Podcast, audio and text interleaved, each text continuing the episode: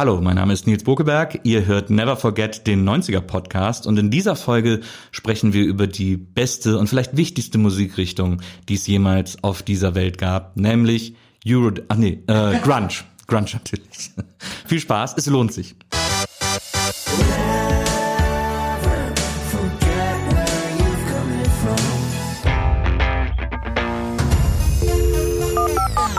Never Forget, der 90er Podcast mit Fabian Söldhoff und Stefan Remrosanis. Hey! Hey, hallo! Hallo! Never Forget ist da! Mein Name ist Fabian. Ich bin der Nils. Und ich bin der einzige und wahre Stefan. Kurz, wir sind Never Forget und wir sind mehr als nur ein Podcast. Denn wir sind euer Sprachrohr und euer Freund. Und ab heute bleiben wir für immer zusammen, okay? Yo, von Doc Schneider bis zum Faschel in eurer Nachbarschaft, vom Folk Revival bis zum Cyber Grunge, alles was euch angeht, geht uns genauso an. Wir sind euer Podcast, eure Sprache, eure Farben und vor allem eure Musik. Äh, herzlich willkommen bei einer neuen Folge, neuen Folge Never Forget, dem 90er Podcast. Ähm, wenn ihr es nicht erkannt habt, äh, das waren Äh, Stefan? äh, Als Fabian, Mola? Ich nehme mich, äh, Stefan als Mola, äh, ich selbst sag mich jetzt einfach vor dem Gast, voll asozial, als Heike und unser Gast Nils Buckelberg. Als Nils. Buckelberg, Als in seiner Paraderolle. Cameo-Auftritt. Nobody does it better. äh, das war, äh, um gleich mal so einzusteigen, bevor ich dich nochmal ausführlicher vorstelle, das war die äh, erste Moderation auf Viva, für die, die es nicht gecheckt haben, am 1. Dezember 1993, äh, also knapp, rechne, rechne, rechne, 17 Jahre her. Sehr viele Jahre her. Sehr viel, 17, 27, Alter. Ja, eben. Boah. So, ich fühle mich jetzt schon alt. Äh, fühlst du dich jetzt auch sehr alt? Ich, äh, also das ist mittlerweile so ein bisschen, äh, ich glaube, man kann das so fast so spirituell ausdrücken. Wenn ich jetzt diese alten Moderationen heutzutage sehe, ist das körperlich sehr von mir losgelöst. Das ist so, äh, ich sehe mich so von außen irgendwie und äh, bringe mich nicht mehr so richtig mit mir in Verbindung. Wir hatten auch äh, gerade ein bisschen das Problem, oder du, dass wir an einer Stelle gar nicht richtig verstanden haben, was du da noch sagst. Ja, von, von dem, also es klingt wie der Fahrstuhl in eurer Nachbarschaft oder so, äh, aber ich habe einfach, ich verstehe heute nicht mehr, was ich da gesagt habe. Falls es irgendjemand weiß, weil er vielleicht damals am Set war, never Oder forget oder so. at musikexpress.de. Wir sind über jeden Hinweis dankbar. Verstehst du denn noch die anderen Sachen, die du da ansprichst? Zum Beispiel, was ist eigentlich Cyber Grunge? Ich glaube, es ging äh, in der Moderation natürlich darum, äh, also A, super edgy zu sein Ja. ähm, und irgendwie wilde Begriffe, die nach Jugendkultur klingen. So um wie Folk. Revival. Genau, Doc ja, so, Schneider. Das war, das war ja früher immer so, äh, das war so wie in der Bravo, wenn die so versucht hat, Jugendsprache zu imitieren. Und so war das auch ein bisschen. Und gleichzeitig haben, äh, weil die war ja geschrieben, die Moderation, ähm, gleichzeitig haben die Autoren offensichtlich versucht, uns alle schon so ein bisschen zu positionieren. Ich war halt so der, der süße Grunge-Boy sozusagen, äh, der, der kleine, der kleine langhaarige Gitarrenfan und äh, die anderen hatten dann eben so andere Rollen. Deswegen habe ich, bei mir war es auch so, dass die Autoren es immer geliebt haben, mir allen möglichen Scheiß in den Mund zu legen, wenn die eine Moderation geschrieben haben, weil die wussten, dass ich alles sagen kann und dass, mir, dass ich für nichts fies bin, wie man in Köln so schön sagt. Ähm, also dass ich jeden Stuss auch da äh, erzähle und problemlos irgendwie vortrage mit dem höchst heiligem Ernst und so. Und deswegen habe ich dann auch immer solche Texte bekommen. Du warst der Lustige. Ich war der lustige, ja, im Grunde genommen war ich der lustige. Für die war es halt einfach wahnsinnig witzig, dass ein 17-Jähriger dann, ich habe manchmal Moderationen äh, geschrieben bekommen über Kant und so und das fand die einfach wahnsinnig witzig, einen 17-Jährigen alles sagen lassen zu können, was sie wollen. Die Besetzung damals war ja auch schon ähm, völlig äh, modern ist noch untertrieben. Also da war dann irgendwie ein äh, Schwarzer, eine Frau und ein weißer Dude. Ja. Ähm, kamt ihr euch damals fast revolutionär vor damit? Also das ist, äh, wenn du selber drin steckst, denkst du da, glaube ich, nicht drüber nach oder dann fühlst du das nicht so oder so. Also das ist ja auch, wenn man irgendwo wohnt, wo es schön ist und dann kommen immer Leute zu Besuch und sagen, boah, hier ist es aber schön und du wohnst schon zehn Jahre da. Dann sagst du ja, ich stehe jetzt auch nicht mehr morgens auf und sag, oh, ist aber schön hier. ähm, und äh, so ähnlich ist das, glaube ich, wenn man da gearbeitet hat. Also ähm, wenn man Teil davon war und da drin steckte, für uns war das ja alle völlig normal und na klar, jetzt von außen betrachtet, haben die natürlich versucht, so ein diverses Cast wie möglich da zum Start schon auf die Beine zu stellen. Aber für uns selbst war das irgendwie einfach cool und lustig, das zu machen. So. Da sind wir nämlich auch schon wieder bei den Smashing Pumpkins, die sich so als roter Faden durch alle Folgen Oh ja. äh, mit äh, sehr divers aufgestellter Band und so. Ähm, inwiefern war denn dieses äh, Grunge Boy Image deckungsgleich mit dir damals?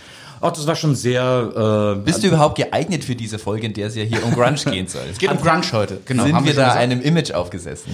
Nee, ich glaube schon, dass man das, äh, dass man die Images sehr nah an uns gestrickt hat. Ähm, also ähm, auch dieses Girly-Image von Heike, das war, also diese, dass dieser Girly-Begriff, der kam natürlich von außen dann dazu, aber dass sie, also ich weiß noch, als ich mit ihr ihr erstes Bauchnabel-Piercing stechen gegangen bin in Wow. Köln, in, weil es war damals noch völlig unüblich, sich Piercings zu stechen. Das gab es kaum in irgendwelchen Läden im Angebot. Und deswegen mussten wir in Köln in so einen SM-Laden gehen, wo sie, äh, wo sie dann ihr Bauchnabel-Piercing bekommen hat. Und ähm, weil sie das einfach toll fand und haben wollte. Also es war jetzt, es war eben, glaube ich, authentischer, als das Image vermuten lässt bei uns allen. Und bei mir war es ähnlich. Also ich war extremer Grunge-Fan. Das war wirklich total meine Erweckung und meine Musik. Und es war auch die erste Musik, ich habe drei ältere Geschwister, ähm, es war auch die erste Musik, die so mir gehört hat und die so, die ich für mich entdeckt habe und die ich für mich irgendwie gefeiert habe. Also mein ältester Bruder, mit dem ich immer ganz viel äh, mich ausgetauscht habe, mit dem ich auch zusammen gewohnt habe, der mochte das auch, für den war das auch äh, spannend, aber ich habe das quasi in den Haushalt gebracht, äh, so in etwa. Und äh, deswegen war das, ich hatte auch Schnittpunkte zu Hip-Hop, äh, zu anderen Musikstilen, aber Grunge war so, war so mein Ding irgendwie. Du warst mit 17 schon von zu Hause weg. Ich bin dann zu Viva-Zeiten zu Hause ausgezogen, genau. Wow.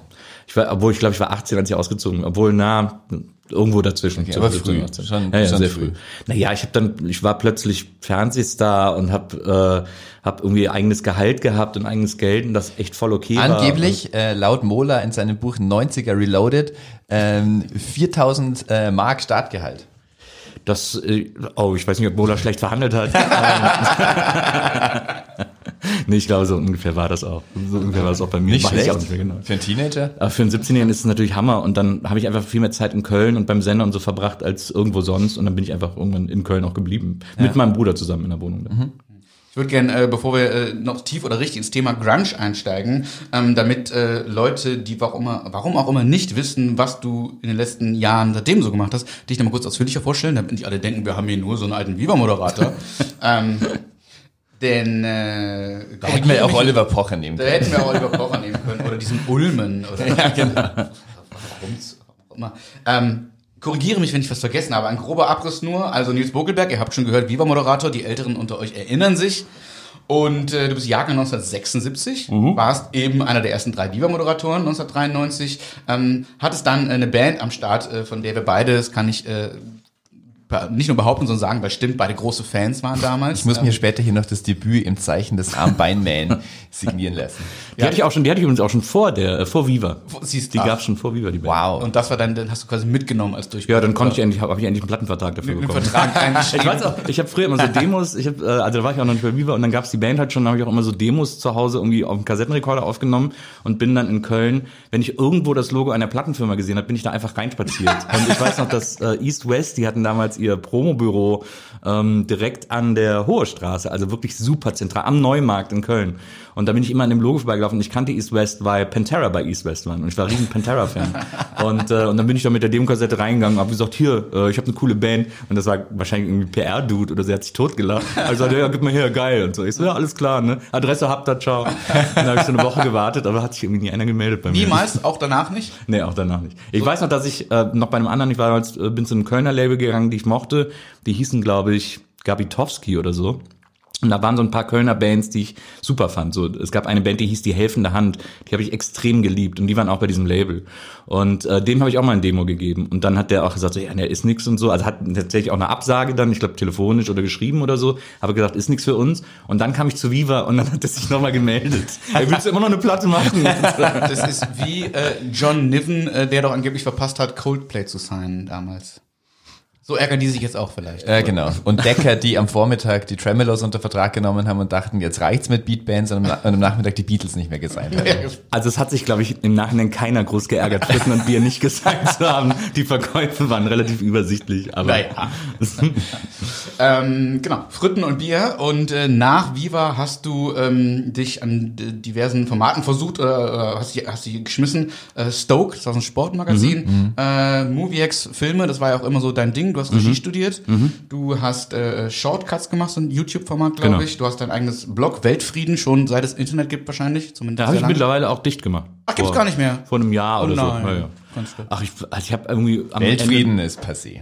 Das war nicht mehr zeitgemäß. Ich habe am Ende, glaube ich, zweimal im Jahr, wenn überhaupt, noch Artikel darauf geschrieben und dann habe ich gedacht, oh, ich mache es einfach platt, bevor ich irgendwie mal vor zehn Jahren irgendeinen Text geschrieben habe, der mir jetzt Schwierigkeiten macht, weil, ich, weil den irgendwer googelt und findet und mich dann verklagen will oder so, habe ich es einfach komplett eingestampft. Okay. Ähm, ist ja nicht so, als hättest du nichts anderes zu tun. Vor allen Ja. Dingen äh, einen eigenen Podcast ähm, mit zwei anderen Jungs, Gästeliste Geisterbahn, Mhm. 138 Folgen plus. Ähm, Seit wann? Seit fünf Jahren macht ihr das ungefähr? Genau, ich. ja, genau, jetzt ist, genau, fünf Jahre. Es gibt einen anderen Podcast, Wiedersehen macht Freude. Ja, WIMAF, äh, mit meiner Frau Maria zusammen. Ihr seid geheiratet, herzlichen Glückwunsch und alles Gute. Vielen Dank. Dankeschön. Uh, oh. ähm, ja. Und du hast äh, drei Bücher geschrieben schon? Ich schmeiß Ja, alles hin zwei- mit der Prinzessin. Zwei, Endlich für zwei war ich alleine verantwortlich und das andere habe ich mit der Freundin zusammen gemacht. Tristesse Renesse, das äh, hat mir sehr gefallen, weil ich als Kind auch immer einen Renesse Urlaub gemacht habe. Ja, du kommst ja vom Niederrhein, Ich ne? komme vom Niederrhein. Ah, ja, genau. Ja, da sind wir ja zwei Rheinländer. Ist ja ein Katzensprung äh, nach Holland. So Genau. Venlo, auch in Venlo immer einkaufen. In Venlo so. einkaufen, da gab's so äh, etwas günstigere Jeans, Da, aber, die, da gibt's auch diesen Supermarkt, der heißt irgendwie die zwei Brüder von Venlo oder wo, so. wo wir immer Doppelfla gekauft haben. ja, oh, Doppelfla. Mm, I love it. Genau. Und, Und- Cassoufflé. Und alles Frittierte gab's dort ja in hundertfacher Ausführung. Naja. Ja. Äh, ja, Jugenderinnerung. Schön.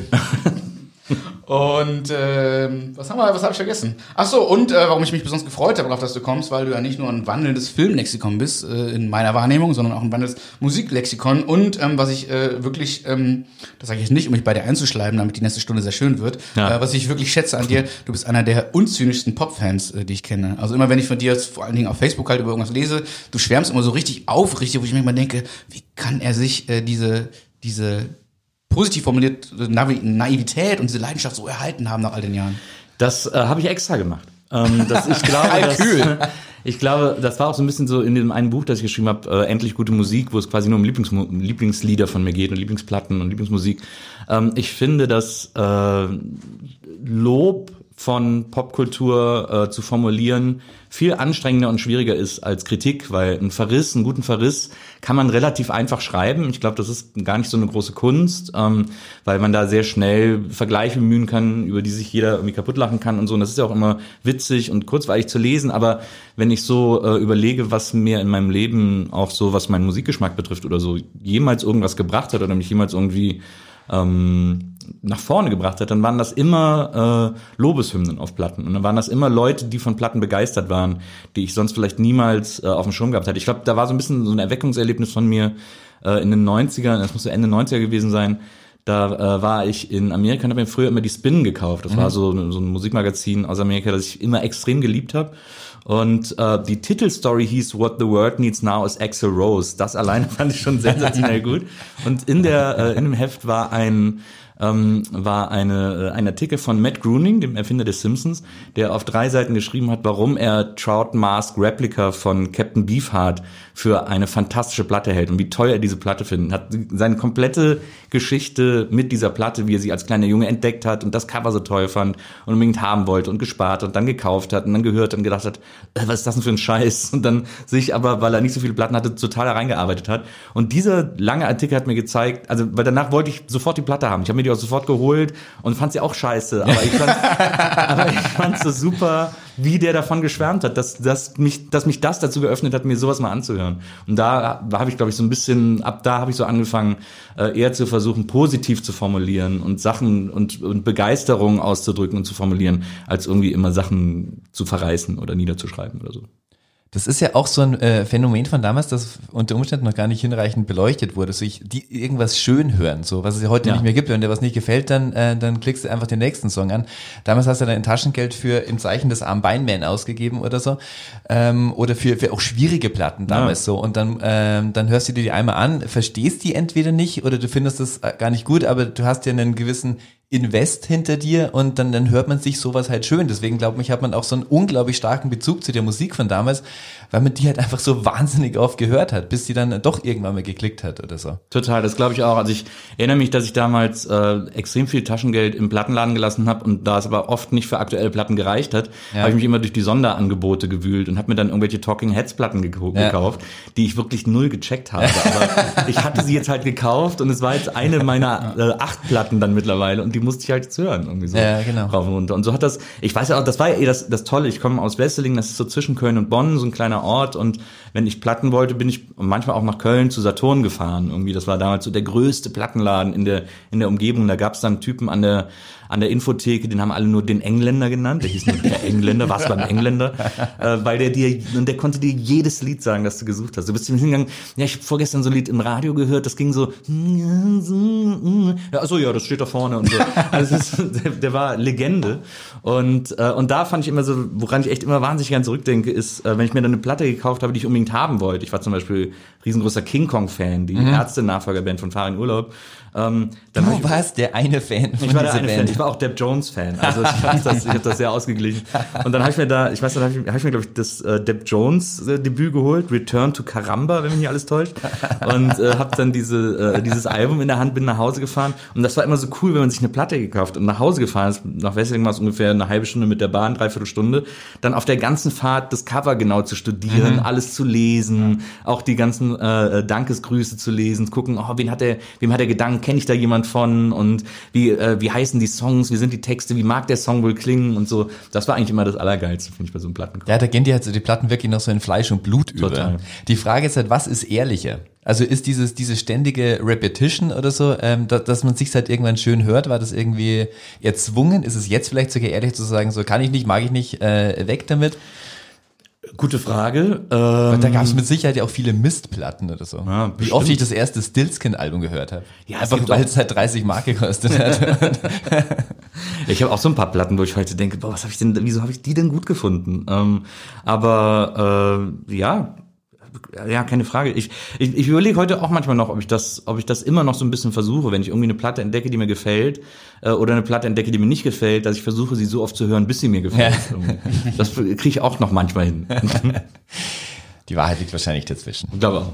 Zumal ja Stichwort ähm, Booklet studieren und Sachen herausfinden. Wir haben gerade, als wir diese Fritten und Bier CD in der Hand hatten, äh, entdeckt, dass sie von äh, Michi Beck produziert wurde. Ja, das erste äh, Frit und Bier Album war von Michi Beck produziert, das zweite von äh, Klaus Kornfield. Wahnsinn. Und äh, Management damals auch Andreas Berleska. Genau, Ne? genau. Da, das haben wir in Köln aufgenommen und dann äh, sind wir da jeden Tag hin und ich habe da auch immer Pizza bestellt auf Studiokosten und dann äh, kam der Bär irgendwann und hat gesagt, das reicht jetzt. Willst du eine goldene Margarita haben oder was? Das weiß ich noch ganz genau. Das, das damals. Und seitdem hängt die goldene Margarita bei Nils Buckelberg im Flur. Das war super. Arbeit. Also der Bär war äh, Weltklasse, das hat echt Bock gemacht. So, ähm, äh, das ähm, hilft mir gleich ähm, kurz zu erwähnen, äh, damit die Leute auch auf jeden Fall bis zum Schluss dranbleiben. Es wird sowieso spannend genug. Aber wir haben einen kleinen äh, Cliffhanger äh, hier an dieser Stelle. Und zwar werden wir heute noch ein großes Gerücht um Nils Buckelberg aufklären. Hoffentlich. Oh, da bin ich ja selber gespannt. Also Nils muss es selbst aufklären. Wenn nicht, können wir es auch nicht aufklären. So. Ähm, also I bleibt did dran. not have sexual intercourse with that woman. Heike, bitte knutsch mit mir. Ja, ähm, bevor wir dann gleich äh, richtig einsteigen, also jetzt steigen wir ein, äh, möchte ich noch kurz äh, Simon danken für unser tolles Intro, was er uns gebacken hat. Genau, Simon Franzig, ähm, mit dem ich eine jahrelange äh, Radiosendung hatte, in die Nacht mit Stefan Rehm und äh, Simon Franzig, ist mir erhalten geblieben als Komponist, neben ähm, Take That und Liquido und ähm, Nirvana. Nirvana und äh, äh, Tour Unlimited in unserem äh, Intro-Song. Vielen Dank, Simon. Ja. Ähm, so, wir haben dich schon vorgewarnt, Nils. Wir waren jetzt die Leser vor. Wir sprechen über Grunge. Ähm, wollen wir, müssen wir erstmal so ein bisschen erklären, was das ist, was wir glauben, was es war, wo der Begriff herkommt? War ja auch für jeden was anderes vermutlich. Ja. Ähm, wie würdest du denn Grunge definieren? Ich gebe mal ganz charmant ab einfach. Grunge war, glaube ich, vor allem der Gegenentwurf zum Hairspray Metal. Ähm, Grunge war äh, Alternative Rock, der irgendwie, ähm, der, um mal so ein ganz schlimmes Adjektiv zu nutzen, kerniger war als äh, das, was damals irgendwie als harter Rock galt. Ähm, der aufrichtiger war, der ehrlicher war, der auch painvoller war. Also Grunge hatte auch, glaube ich, immer viel mit Leid zu tun und ähm, war mehr Punk als Hard Rock, aber hat so, war so eine Art Punk, die sich aus den kompletten Gitarrenmusik der 30 Jahre davor irgendwie gespeist hat und die irgendwie nochmal extra verzerrt hat. So würde ich das am ehesten, glaube ich, definieren. Und was dein persönlicher Bezug dazu war, hast du eben schon gesagt. Wie sieht's bei dir aus, Stefan? Was verbindest du persönlich mit Grunge? Hat, was hat dir das bedeutet oder nicht bedeutet? Mir hat das damals überhaupt nichts bedeutet. Ich fand das sogar ganz äh, unangenehm, muss ich sagen. Also so vom Hair Metal kommen damals noch, so äh, Guns N' Roses und Queen und alles irgendwie Genau. so dieses hedonistische Poison. gut finden. Na, das auch wieder nicht. Das war mir dann zu äh, Cockrock. So, ich fand schon so das ganze ähm, äh, Schwule und so, was ja auch in Axl Rose voll angelegt Ja. ist zum Beispiel, ähm, ganz gut. Ähm, ich fand das so anstrengend, weil die, aber ich war natürlich auch noch sehr jung, dass die, das war auch, ähm, ohne mir da jetzt genau äh, drüber Gedanken gemacht zu haben, aber das war auch so eine Modeerscheinung. So, das war nicht die Musik, die die ganzen äh, Outcasts oder so bei uns äh, gehört haben, so wie ich zum Beispiel. Also das haben ausschließlich so die populären äh, Kids gehört, die gerade eben aber noch ähm, äh, also Eurodance gut fanden oder so. Also die sowieso äh, äh, privilegierte weiße Jugend natürlich äh, äh, aus dem Münchner Speckgürtel und so und die waren dann auf einmal alle so total traurig und so. Und natürlich bist du als Teenager traurig und so. Also Ja. das ist ja gar keine Frage so, aber das hat ähm, in meinem persönlichen Umfeld hat, hat, hat das immer sehr wie so eine aufgesetzte Pose gewirkt. Also ich fand dann danach eher so, ähm, natürlich war ich so, äh, äh, habe ich begriffen, was für ein unfassbarer Songwriter Kurt Cobain ist und so, aber dieses ganze, äh, dieses, dieses Depri-Sein und alles so, ähm, so wie es damals zumindest verkauft wurde, war es ja ursprünglich gar nicht. Das war ja ursprünglich auch äh, total lustig gedacht. So äh, kam ja so vom Punk, aber so dieses äh, wir sind alle so fertig und so, das hat mich, äh, ich, ich fand es ein sehr gut, dass Britpop kam und ähm, wieder so eine, ähm, also wieder was Lebensbejahendes äh, wurde, bis das dann natürlich auch total nationalistisch wurde und idiotisch, aber zumindest so dieser Moment, ähm, dieses, dieses äh, All Right Supergrass oder so. Ja. Also da war ich, glaube ich, sehr so in dieser Schule von Noel Gallagher, der, der damals, der, es gibt ja dieses legendäre Zitat, dass der gesagt hat, so mit dem letzten, einem der letzten Nirvana-Songs, I Hate Myself and I Want to Die, aus dem tollen Beavis and Butthead Soundtrack, denkt man, was soll denn die Scheiße und so und äh, ähm, angeblich daraufhin dann Live Forever geschrieben hat, so ich will überhaupt nicht sterben, ich will für immer leben. Hat er so nie gesagt, aber das war so der, ähm, der Geist. Und ich habe mir das dann erst so ähm, im Laufe der Zeit äh, angeeignet, so also zu, zu begreifen, was vor allem so vor ähm, vor Nirvana einfach so kam. Also was, wie lustig das auch war und wie, äh, wie, wie sympathisch das auch war und dann, dass, dass diese, das, äh, was man heute mit Grunge verbindet, so dieses ganze Come-Down eher so dann danach kam, als die dann auch alle gestorben sind und so, ähm, dass es aber eigentlich lustig war. Was so. dir gut gefiel, hast du mir ja neulich noch gesagt, war so L7, also diese Sowas fand ich dann wieder gut. Ja, genau, genau. Riot Girl fand ich immer super. Einfach weil es halt auch Frauen waren. So. Ja. Es gab ja auch so eine gute, so eine gute Do-it-yourself-Attitüde im Grunge irgendwie, die, die, die ja auch so ein bisschen aus dem Punk rüber gerettet hat. Genau. Ähm, die hat, die fand ich auch irgendwie immer gut, dass man so ein bisschen so einen Scheiß gibt auf sauber klingen und äh, zweistimmige Gitarrensoli. Und Ja, so. ja, genau. Es ist ja eigentlich, es ist ja der verlängerte Arm äh, von von Punk. Nur dass es halt eben, äh, dass das Punk natürlich auch völlig äh, extrovertiert war, so also mit wahnsinnigen äh, Outfits und alles so so Uniform, die dann natürlich auch schnell und von der Stange, die alle waren oder so. Also, es ging ja darum, auch dich zu zeigen und so, wo es im Grunge ja eher darum ging, sich zu verstecken.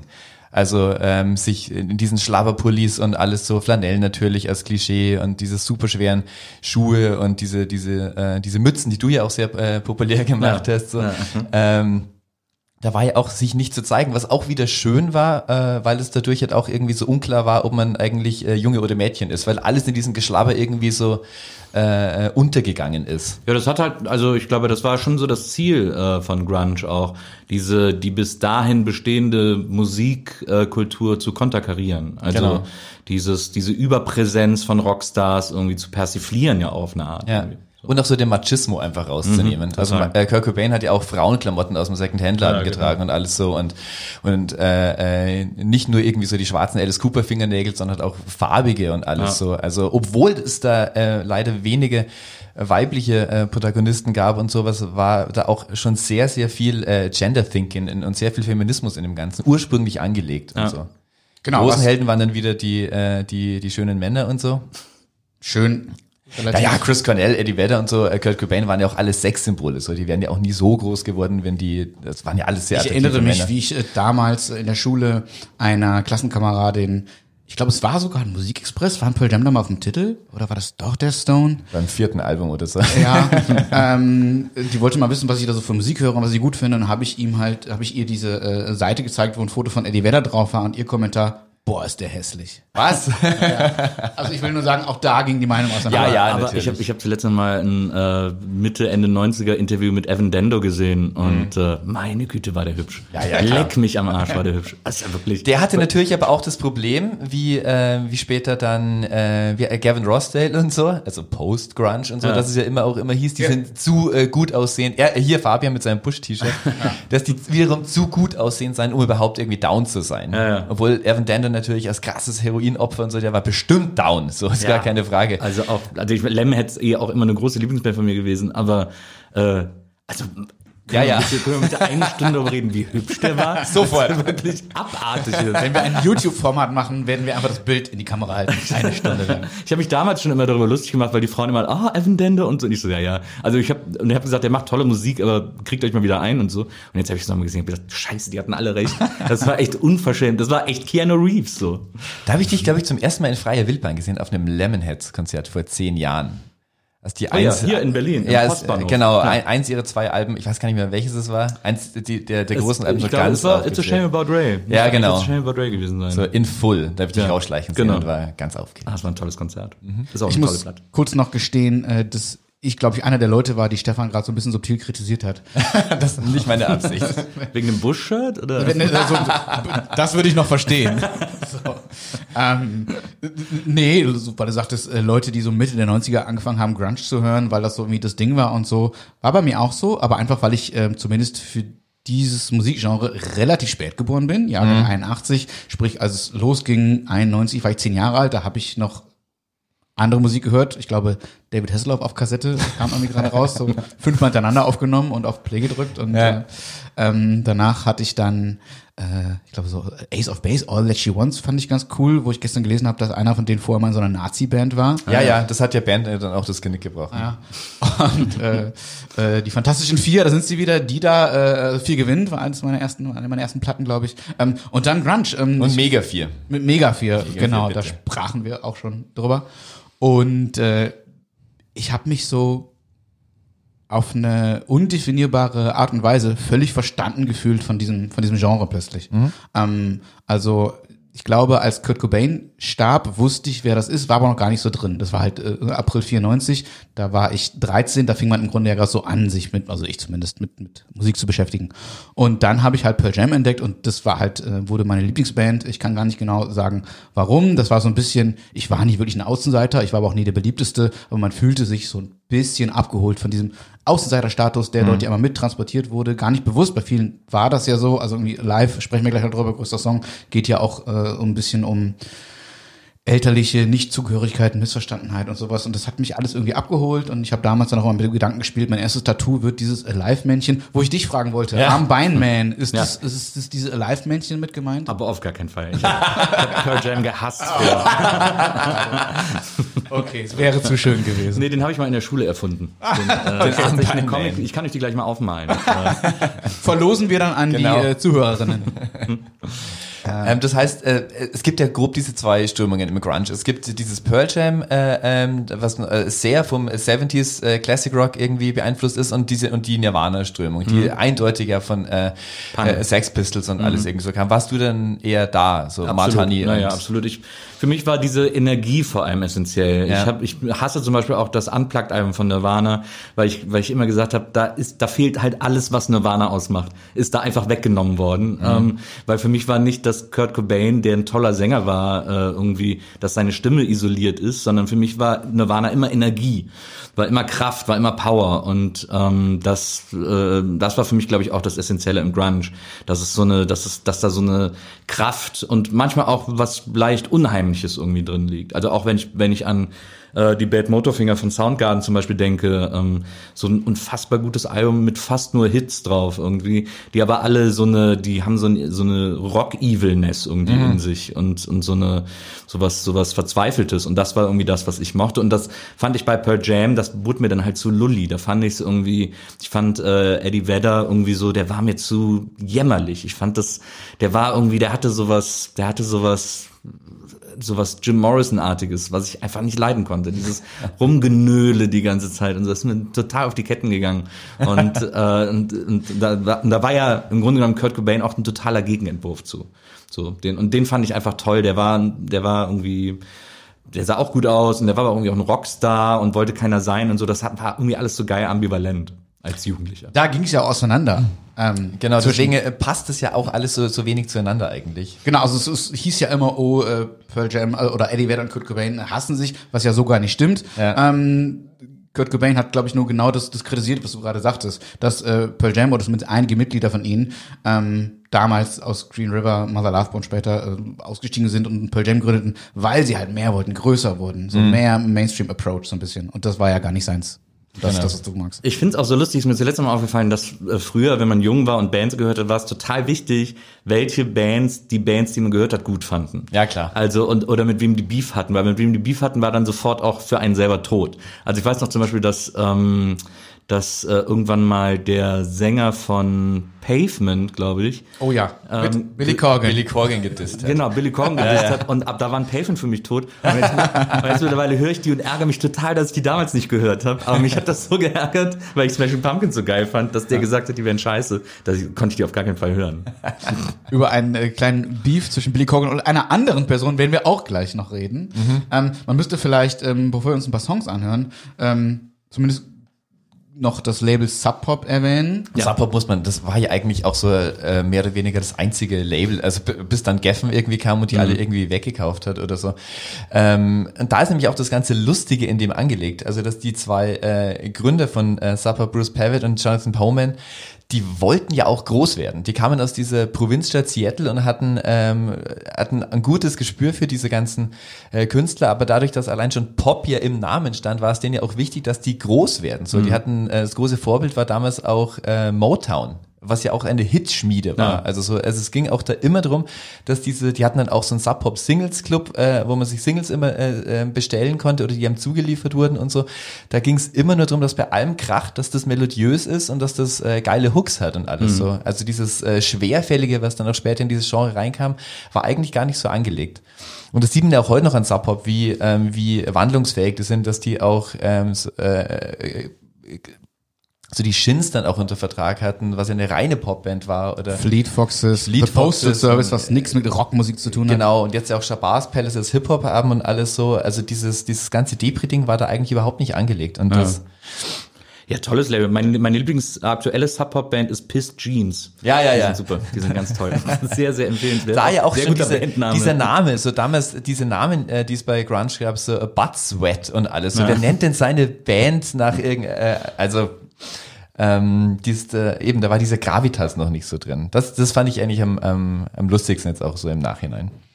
Ja, genau. Aber eben nicht aber, sondern erst recht ohne dieses Label trotzdem äh, kein Grunge. Also äh, Soundgardens erste Single erschien dort, Nirvanas Debüt und äh, Das ist ja auch die erste Sub-Pop-Single, das war ja dieser Sub-Pop-Singles Club, äh, wo Mhm. man sich angemeldet hat und einfach jeden Monat eine Single von einem Sub-Pop äh, geschickt bekommen hat. Da war ja auch die erste Nirvana-Single dabei und die wird mittlerweile auf Discogs, das für die Leute, die es nicht kennen, ist so eine Vinylbörse im Grunde genommen, Vinylkatalog online.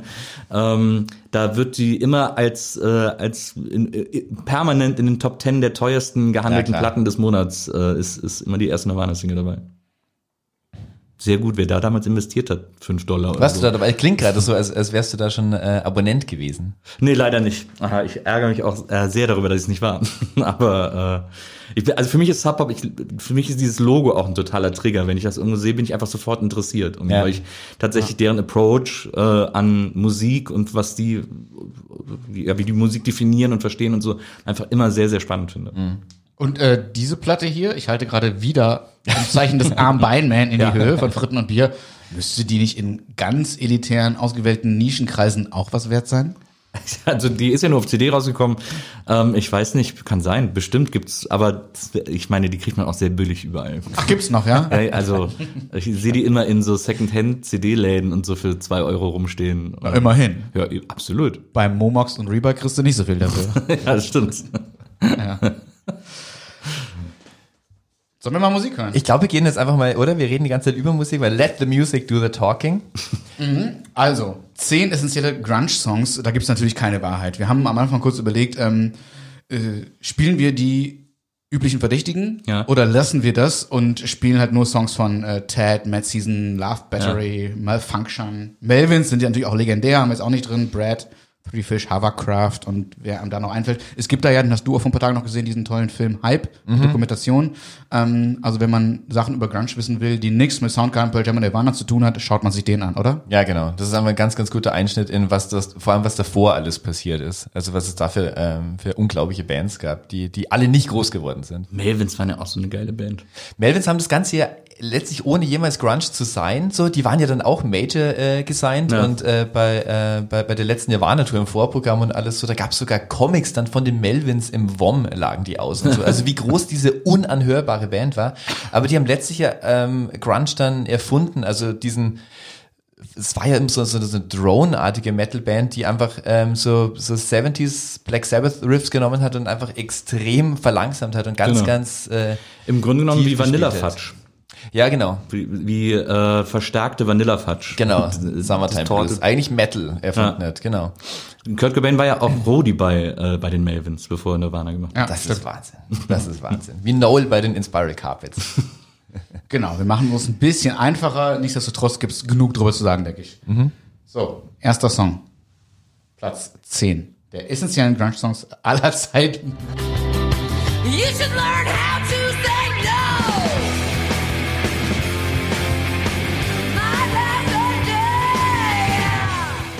Band. Violet von Hole. Ähm, da ist, äh, finde ich, dass das, das Tragische an Hole ist, ähm, dass dieses Album, äh, das ist aus dem äh, zweiten ähm, Hole-Album, äh, äh, Live Through This, das kam eine Woche nach dem Tod von Kurt Cobain raus und war natürlich völlig überschattet davon. Also, dass das aber an sich auch ein, ein, ein großartiges Album ist. Da, also der, der, der, die Kennerin äh, äh, weiß das natürlich so, aber damals war natürlich, das ist die Frau von Kurt Cobain und so. Also das war so unter Ferne liefen, aber ein, ein, ein völlig großartiges Album, auch viel mehr äh, mit dem Versuch, äh, durch Pop auch zu schockieren. Es gab ein Album davor, Pretty on the Inside, was äh, äh, totaler Noise ist. Und dann äh, kamen zwei Singles aus dem, aus dem Nachfolgealbum Miss World und Dole Parts vor allem, der das ja reine Balladen waren. Äh, also eigentlich schon dann wieder so wie äh, Unplugged in New York, einfach zu zeigen, wir können auch richtige Songs schreiben und alles so. Und dann Violet als der, äh, was wir gerade eben gehört haben, als der große ähm, Outstanding äh, Noise-Hit aus dem Ganzen. Ähm, äh, eigentlich so vom, vom Songwriting her steht das äh, Nirvana in überhaupt nichts nach, wie, wie unwahrscheinlich das auch ist, dass, äh, dass ein Ehepaar äh, äh, beide ein derartiges Händchen für, für Songwriting haben. Ähm, Platte ist aufgenommen worden im selben äh, Studio in Georgia wie Siamese Dream von den Pumpkins. Und da Wer kommt ist denn schon- diese Band? Da Pumpkins? kommt schon wieder der Billy Corgan rein. Der war ja mit äh, äh, Kurt Love sogar zusammen, bevor die dann mit Kurt Cobain zusammen war. Und dann war da auch Melissa auf der Mauer, war doch dann auch später bei Genau. Pumpkins, genau. Genau, genau. Also da hat sich, da hat man sich durchaus äh, äh, äh, ausgetauscht. Ähm, äh, Kurt Cobain, äh, Quatsch.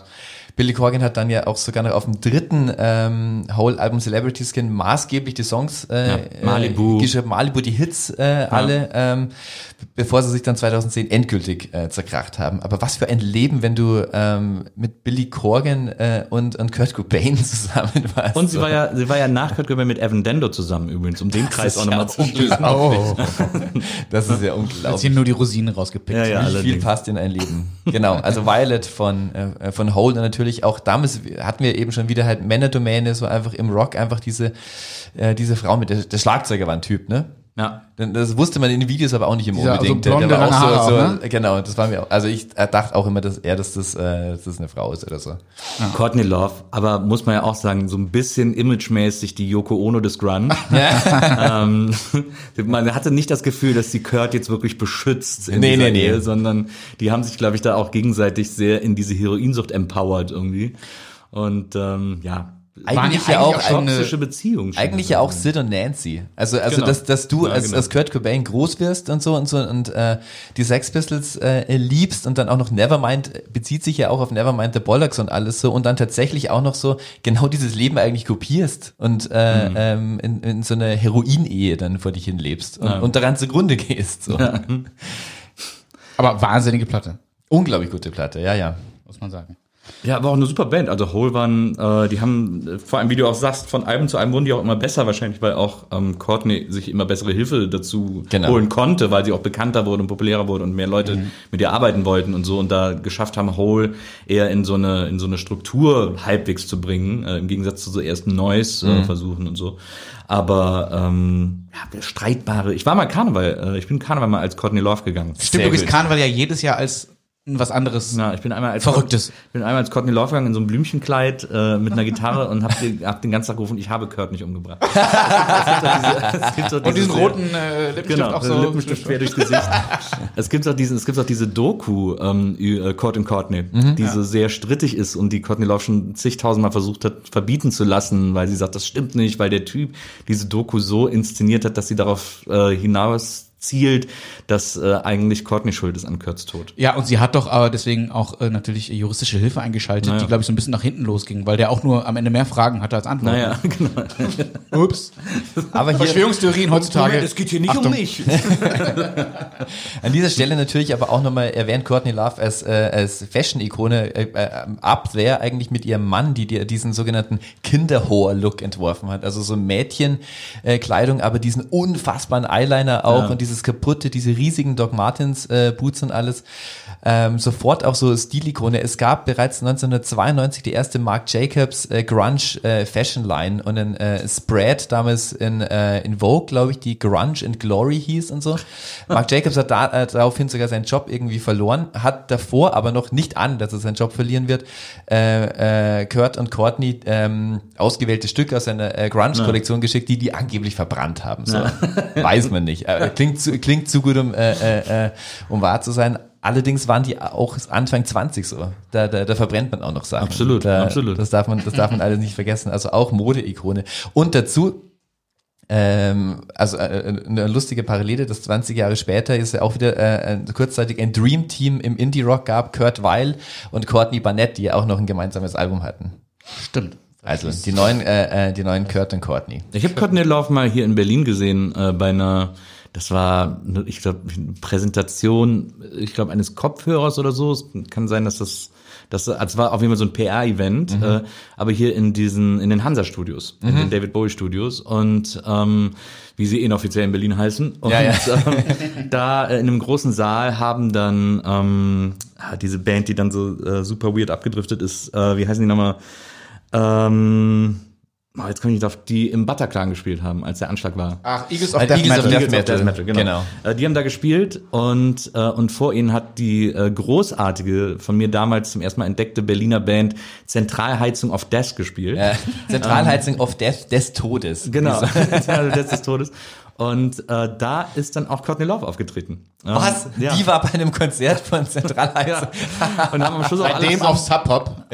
Am Schluss haben wir auch alle zusammen gejammt und dann haben, äh, wenn ich mich recht entsinne, und dann standen auch Zentralheizung auf Dash des Todes mit Courtney Love zusammen auf der Bühne. Ja, und haben unglaublich. Haben irgendwie zusammen Musik gemacht. Und Courtney Love kam so für einen Song auf die Bühne und hat den so halb.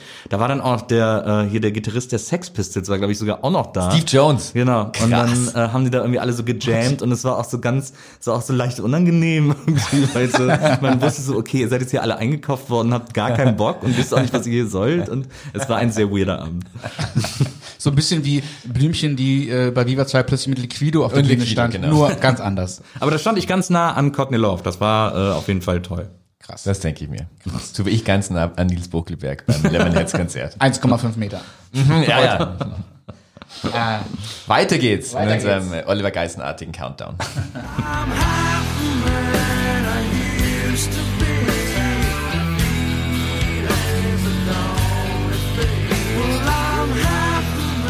Immer wenn, wir, immer wenn ich Grunge höre und nicht weiß, wer das ist, dann sind es eigentlich fast immer die Stone Temple Pilots.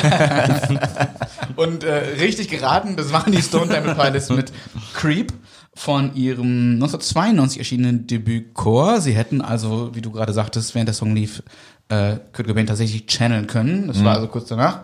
Und äh, war auch vom Sound her, finde ich, eigentlich ja schon Post-Grunge. Vor allem auch deshalb, weil sie nicht aus Seattle stammten, wo die ursprüngliche Szene ja irgendwie losging und existierte, sondern aus San Diego kam. Wie Eddie Vedder übrigens ursprünglich auch, der ist aber dann irgendwann nach Seattle gezogen. Und äh, das erschien eigentlich da ist also auf einem kommerziellen Höhepunkt. Also das äh, Folgealbum Purple 94, das war halt ein Oberkracher, also was was Zahlen, was Verkaufszahlen angeht.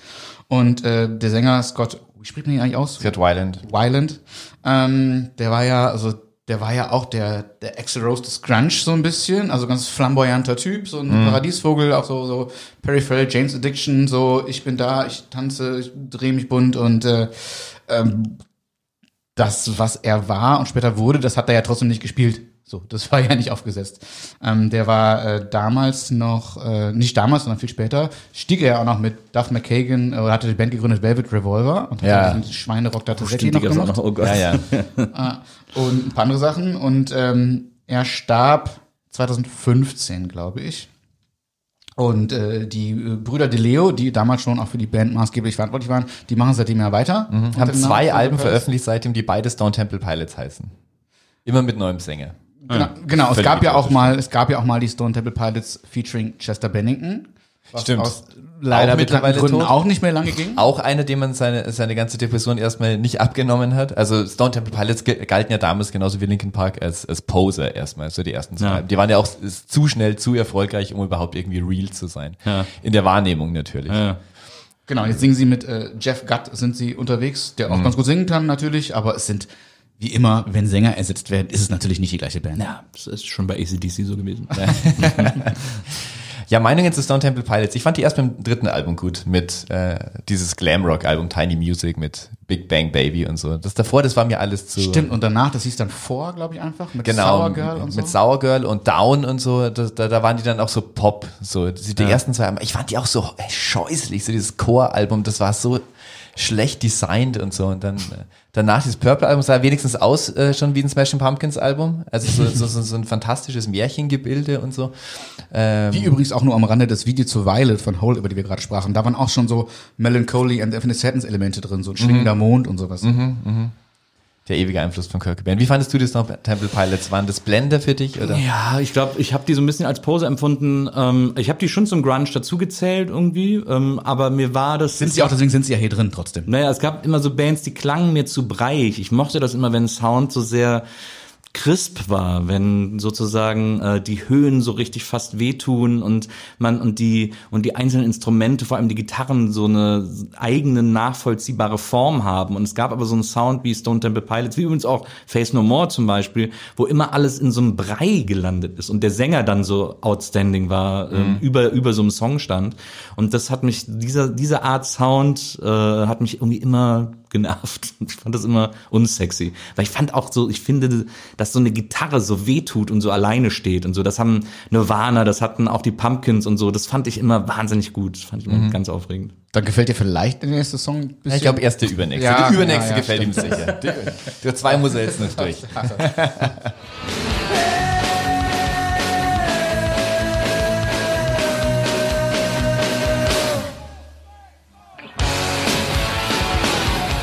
Ja, keine Ahnung. Interessant, äh, Nils hat vermutet, dass es sich hier bei entweder ähm, um L7 oder äh, Babes in Toyland, also Riot Girl Bands äh, handelt. Äh, es singt aber tatsächlich, äh, es, es äh, singt ein Mann. Ah, ja. Das sind äh, Green River. Swallow My Pride war der Song, also auch Okay. so äh, Grunge-Pioniere, nie äh, kommerziell irgendwie äh, relevant. Gab's auch nur bis 88, äh, bis dann, also bis es wirklich losging, war aber natürlich wahnsinnig erfolgreich und so die Ursuppe auch von Grunge. Da waren äh, Jeff Ament und Stone Gossard später bei Pearl Jam dabei, Mark Arm und Steve Turner äh, von Mudhoney, da ging's erst los. Und das ist diese Band, ähm, für die der, äh, äh, der Begriff äh, Grunge ähm, erfunden wurde oder, oder ja. adaptiert wurde. Grunge ist ja ein englisches Wort. Ja. Das bedeutet ja so Schmuddel oder Dreck und so gab es ja auch schon immer, aber da äh, gab es einen, äh, einen Plattenkatalog von, äh, von, von Sub Pop, in dem der, da, da steht auch schon wieder drin, wie lustig das alles irgendwie war. Ähm, da hat der Bruce Pavitt, einer der zwei Gründer von Sub Pop, den Sound dieser Band oder dieser EP, The Rise a Bone EP von Green River beschrieben als, und das kann ich jetzt nur auf Englisch machen, gritty vocals, roaring Marshall Amps, ultra loose Grunge, Grunge versal gesetzt. Also da, da war dann dieser, dieser Name auch irgendwie positioniert. Äh, Grunge that destroys the morals of a generation. Also dieser Größenwahn, der in ja. Sub Pop schon angelegt Ja, war. Also da, das fand ich ganz gut. Da ist ja, äh, es gibt ja übrigens auch, äh, wenn man mal so Comics aus der Zeit lesen will, sind natürlich sehr die Hate-Comics von Peter Beck äh, zu empfehlen, die so damals als die Grunge-Comics äh, galten oder als die Comics der Grunge-Generation mit so einem Loser, der den ganzen Tag versucht, irgendwie sein Leben zu bestreiten, der glaube ich dann auch kurz eine Band gründen will und so. Also äh, Hate hießen die, die waren auch äh, sehr, sehr gut. Der Original Armbeinman. Im Grunde, Im Grunde genommen. Es gibt übrigens auch, es gibt ja so ein Label, ähm, die heißen, die machen immer nur so Sampler, die heißen, glaube ich, Soul Jazz Records. Ähm, von dem Namen darf man sich nicht täuschen lassen, weil die auch äh, Sampler für andere Musikstile machen. Und es gibt von denen eine Samplerreihe, da gibt es, glaube ich, zwei Teile, die heißen, wenn ich mich recht entsinne, No Seattle. Und da sind äh, Grunge-Demos drauf von Bands, von denen man noch nie gehört hat, die aber trotzdem zu der Zeit damals Grunge gemacht haben. Ähm, und das ist sehr, sehr empfehlenswert. Da sind wahnsinnig gute Stücke mit drauf. Und deswegen lädt man sich hier so Experten ein. Ja, also wer mehr hören und vor allen Dingen am Ende mehr wissen will, als wir es gerade tun, der Also ich würde, mal, ich würde mal im Katalog von Soul Jazz Records gucken, die haben echt für jedes scheiß Genre irgendwie eigene Sampler rein. Aber da, wie du gerade sagst, ähm, da hat sich im Grunde ähm, Grunge entzweit mit dieser Band. Genau, genau, da ging es genau in die zwei Richtungen. In, in die, in die, äh, in die hektische Martha Nirvana Richtung und in die rotweinselige Pearl Jam Richtung.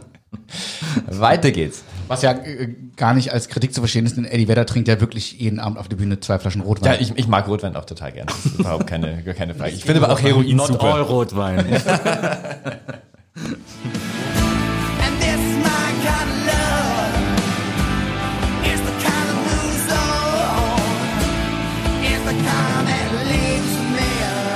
Das ist äh, Pearl Jam Style, sagt Nils gerade. Was hast du vorher gesagt noch, als wir den Song gerade anhörten? Van Halen. Van Halen. Am Anfang klang wie, wie das Intro zu Right Now, heißt der, glaube ich, dieser, dieser späte Van Halen-Smasher. Sind nicht Van Halen, aber es ist eine Band, die wahrscheinlich genauso groß hätte werden können, wenn nicht dieses Schicksal ereilt hätte, was so viele Bands aus der Zeit getroffen hat, nämlich den viel zu frühen Tod des Sängers, Mother Love Bone. Mother Love Bone, ja, genau. Genau, Cloak Dancer slash Crown of Thorns. Und äh, der Song dauert tatsächlich 8 Minuten und 22 Sekunden, zumindest äh, auf der, als die Version, die auf dem Single, Singles Track, äh, Singles Soundtrack, pardon, landete. Und dieser Soundtrack war ja wirklich der Grunge-Zugang für jeden, der von Grunge eigentlich keine Ahnung hatte. Da waren aber wirklich gute Songs drauf. Also Singles kann man ja vielleicht äh, kurz mal erklären, wir wollen nachher drauf kommen, war ein, ich glaube, 92 erschienener Film von äh, Cameron Crowe, ähm, wo es um die fiktive Band Citizen Dick ging. Äh, Auch immer Sänger, noch ein sehr guter Bandname. Durchaus. Sänger gespielt von Matt Dillon. Und äh, da waren auch die Pumpkins drauf, da war Pearl Jam drauf, da war Paul Westerberg drauf, da war Soundgarden drauf und Mother Love Bone. Und äh, dieser Song ähm, erschien auf ihrem Debüt Apple, was 1990 wiederum erschien, kurz vor oder nach? Kurz, er starb kurz vor VÖ des Albums. Also irgendwie, ich weiß nicht, was da los ist im Grunge, aber äh, VÖs gehen nicht gut mit Ja, ja. fragilen Menschen zusammen. So. Und äh, Andrew Wood hieß der Sänger und der lebte damals auch in einer WG mit äh, Stone Gossard. Äh, Entschuldigung, nicht mit Stone Gossard, mit Chris Cornell natürlich. So. Und ähm, er starb an einer Überdosis und ich finde so ein bisschen, das, das klingt ja wirklich hier wie eine Mischung aus Chris Cornell, Axl Rose und Billy Corgan. Also so alles drin. Ähm, hast du die, die jemals angehört? Naja, also ich kann mich daran erinnern, dass die eine Sache waren, äh, dass ich irgendwie auch mal reingehört habe und so, aber es hat mich überhaupt nicht gekickt, weil es sehr, ähm, ja, sehr getragen irgendwie immer schien und nicht so eine richtige äh, nach vorne Energie hatte. Deswegen war das für mich ein bisschen uninteressanter. Das hat mich damals in jungen Jahren, brauchte ich quasi ein Ventil für so Pubertätsüberschuss, äh, Überschuss, äh, Energie und das habe ich bei Mother Love Bone irgendwie nicht gefunden. Die schienen mir auch immer so ein bisschen wie so eine All-Star-Band. Also es war auch immer so, man hat die immer im Kontext von anderen Bands Genau, die wurden immer so erwähnt. Ja. Genau. Genau, sie wären, wahrscheinlich wäre er nicht gestorben, was wurde ihnen zumindest damals prophezeit, eine große Karriere gehabt, war dann nicht der Fall. Ähm, aber eben einige Mitglieder, Jeff Ament und Stone Gossard, die eben nach Green River dort einstiegen und danach eben Pearl Jam. Pearl Jam gründeten. War nicht, der- hat nicht sogar Chris Cornell auf dem Single-Soundtrack die Citizen Dick Songs immer gesungen? Das kannst du Ich glaube, ich glaube, er hat quasi die, die Vocals für Matt Dillon gemacht. Ähm, wir kommen äh, auf einen maßgeblichen Song dieses Soundtracks jetzt zu sprechen, zumindest indirekt.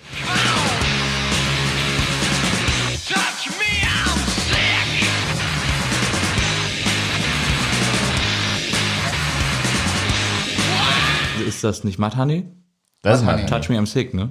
Touch Me Genau. I'm Sick, genau. Äh, Touch Me I'm Sick, Mud Honey, die äh, Helden und Vorbilder wahrscheinlich aller anderen hier besprochenen Bands, obwohl sie sich, naja, stimmt nicht ganz, weil sie, sie gründeten sich ja erst nach Green River, aber alles, was dann noch kam, also es gibt keinen Grunge in der Form, wie wir ihn kennen, ohne Mud Honey, das war hier die Debütsingle, die ist 88 bei Sub Pop erschienen und ähm, Mit der Vorgabe von Sub Pop damals einen Song zu schreiben, also sie dürfen nicht mehr als drei Akkorde verwenden. wollten sie wahrscheinlich auch. Konnten sie auch gar nicht. genau. So, und dann, ähm, äh, jetzt wäre hier ein Mucker gefragt und du, Nils, bist ja zumindest deutlich mehr Musiker als wir. Oh, oh. Das war bei Ich habe nicht gesagt, dass du ein Musiker bist. Das war bei uns im Proberaum immer eine Beleidigung. Wenn einer so eine Idee für einen Break hat, dann, ja klar, dein Mucker-Break. Geh mal nach Hause.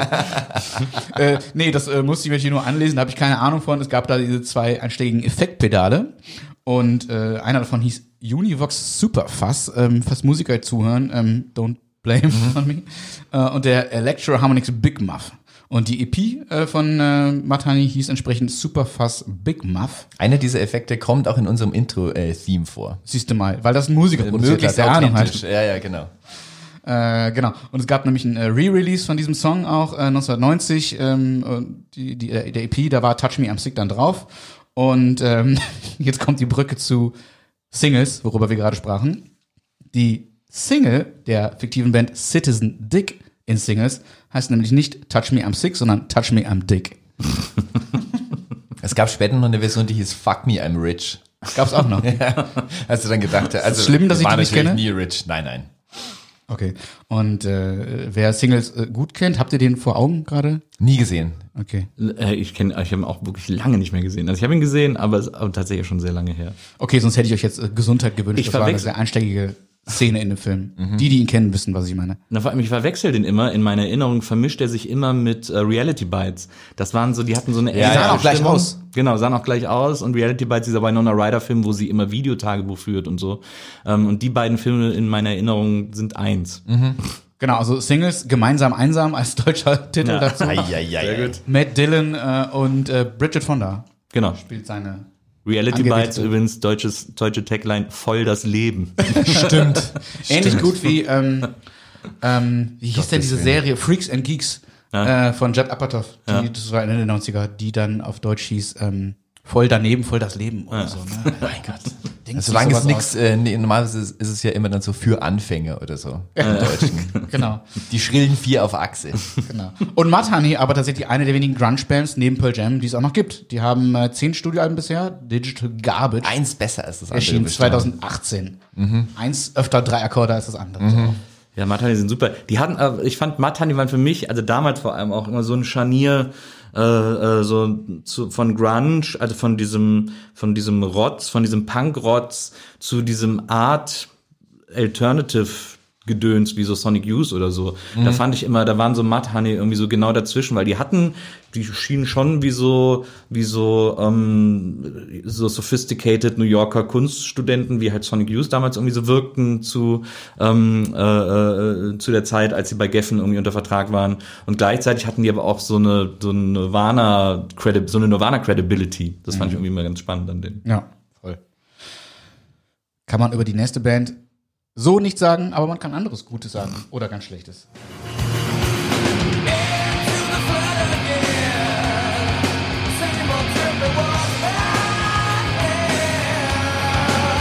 Bevor du rätst, ich gebe dir einen Tipp, Stone Temple Pilots waren es nicht. Als Mother Love Bone schon wieder? You got me. nee, was ist das Soundgarden, oder? Nee, Alice in Chains. Ah ja, Alice in Chains. Oh, stimmt. Die schlechteren Soundgarden. Das hast du gesagt. Äh, das haben die Plattenkäufer und Käuferinnen nicht gesagt. äh, das war der Song Wood und äh, die, der war auch auf dem Single-Soundtrack drauf. Wood. ja. äh, 88 in Seattle gegründet, also auch noch eine Band der ersten oder frühen Grunge-Stunden. Äh, das Debüt Facelift erschien 1990, Dirt, der Nachfolger 92 und das war dann der Oberkracher, also allein aus kommerziellen äh, Gesichtspunkten wieder. Zigfach Platinum, ähm, war eine der also kommerziell wirklich erfolgreichsten Grunge-Bands der 90er und auch danach noch. Ähm, Lane Staley, auch ein sehr charismatischer Sänger gewesen, der, wir reden hier sehr oft über Tod heute, ähm, auch gestorben ist. Erst 2002, er hat sich also auch relativ lang gehalten, aber genau. Ähm, das, ähm, hat die Band nicht davon abgehalten, auch weiterzumachen. Also die gibt es bis heute. Ähm, Jerry Cantrell, der Gitarrist und Songwriter, war ja auch schon immer solo aktiv dazwischen. Ähm, und die gibt's seit 2005, glaube ich, wieder mit Gastsängern und 2009 haben sie ein neues Album gemacht mit William Duvall, der vorher bei der mir unbekannten Band Comes With the Fall sang. Es gibt zwei weitere Platten, die Band gibt's also wieder. Und äh, in den 90ern ähm, haben sich unglaublich viele Bands auf Alice in Chains bezogen, ähm, was man nicht glauben mag, weil die ja auch klingen wie relativ viele andere Bands zu der Zeit. Also, dass da ein ähnlicher Sound zu den, wie so ein Stone Temple Pilots besteht, ist, glaube ich, kein Wunder. Was ihr gerade hört, ist nicht eingespielt, sondern das kommt äh, von draußen. Berlin ist die Straße. Wieder irgendein Rockstar gestorben irgendwo. Wo wir gerade darüber reden. ist es nicht. Okay. Alive and well. Wir halten den hier. Und ähm, ich finde, man hört schon da auch raus, äh, an wessen Intonation sich so, so Post-Grunge und Alternative Rock halt später bedienten. Also das, Ja. was man schon im Grunge raushört, auch bei Stone Temple Pilots und auch hier, ähm, das haben ja, äh, das war ja schon zu seiner Zeit leicht parodierbar, finde ich. Und so Bands wie Creed und Three Doors Down und so, die haben das dann ja auf die Spitze getrieben. Das war dann ja unhörbar, dieser knödelige Gesang. So, äh, aber auch Metal und New Metal Bands äh, wurden durch die beeinflusst. Die waren ja auch äh, teilweise deutlich, äh, also Alice in Chains deutlich äh, lauter und rockiger unterwegs als in dem Song, den wir gerade gehört haben. Ähm, hat dir offenbar nie was gegeben. Ich fand die immer ein bisschen, die, ich, mir waren die einen Tacken zu beliebig. Ich fand Alice in Chains irgendwie, die hatten nicht, für mich gab's da keinen, die hatten keinen Signature-Move, den ich mit denen irgendwie in Verbindung hätte bringen können. Ich fand immer, die klingen wie, aber ich fand nie, dass es so den Alice in Chains Sound gab. Ähm, Und da fand ich andere Bands in dem Sound, den die gemacht haben, immer konsequenter als die. Deswegen waren die für mich, aber deswegen, das war wahrscheinlich auch das Geheimnis ihres Erfolgs, ähm, dass sie eben so viel äh, in ihrem Sound vereinen, wo jeder irgendwie was rausziehen kann. Nur mich hat man dabei leider außer Acht gelassen. Also auch danach, seitdem es sie wieder gibt mit neuem Sänger, nie Also nachträglich wenn sie mich mal damals schon nicht interessiert haben, dann werden sie mit einem neuen Sänger erst recht. Kann ja sein. Das, sind, das ist jetzt die Band, die ich früher gerne gehört habe. Rivers Cuomo singt jetzt bei? Shut up and take my money. Wer es nicht weiß, Nils ist der größte lebende Weezer-Fan der Welt. Das ist ja auch die tollste Band aller Zeiten. Da seht ihr es. Teilweise gebe ich dir recht.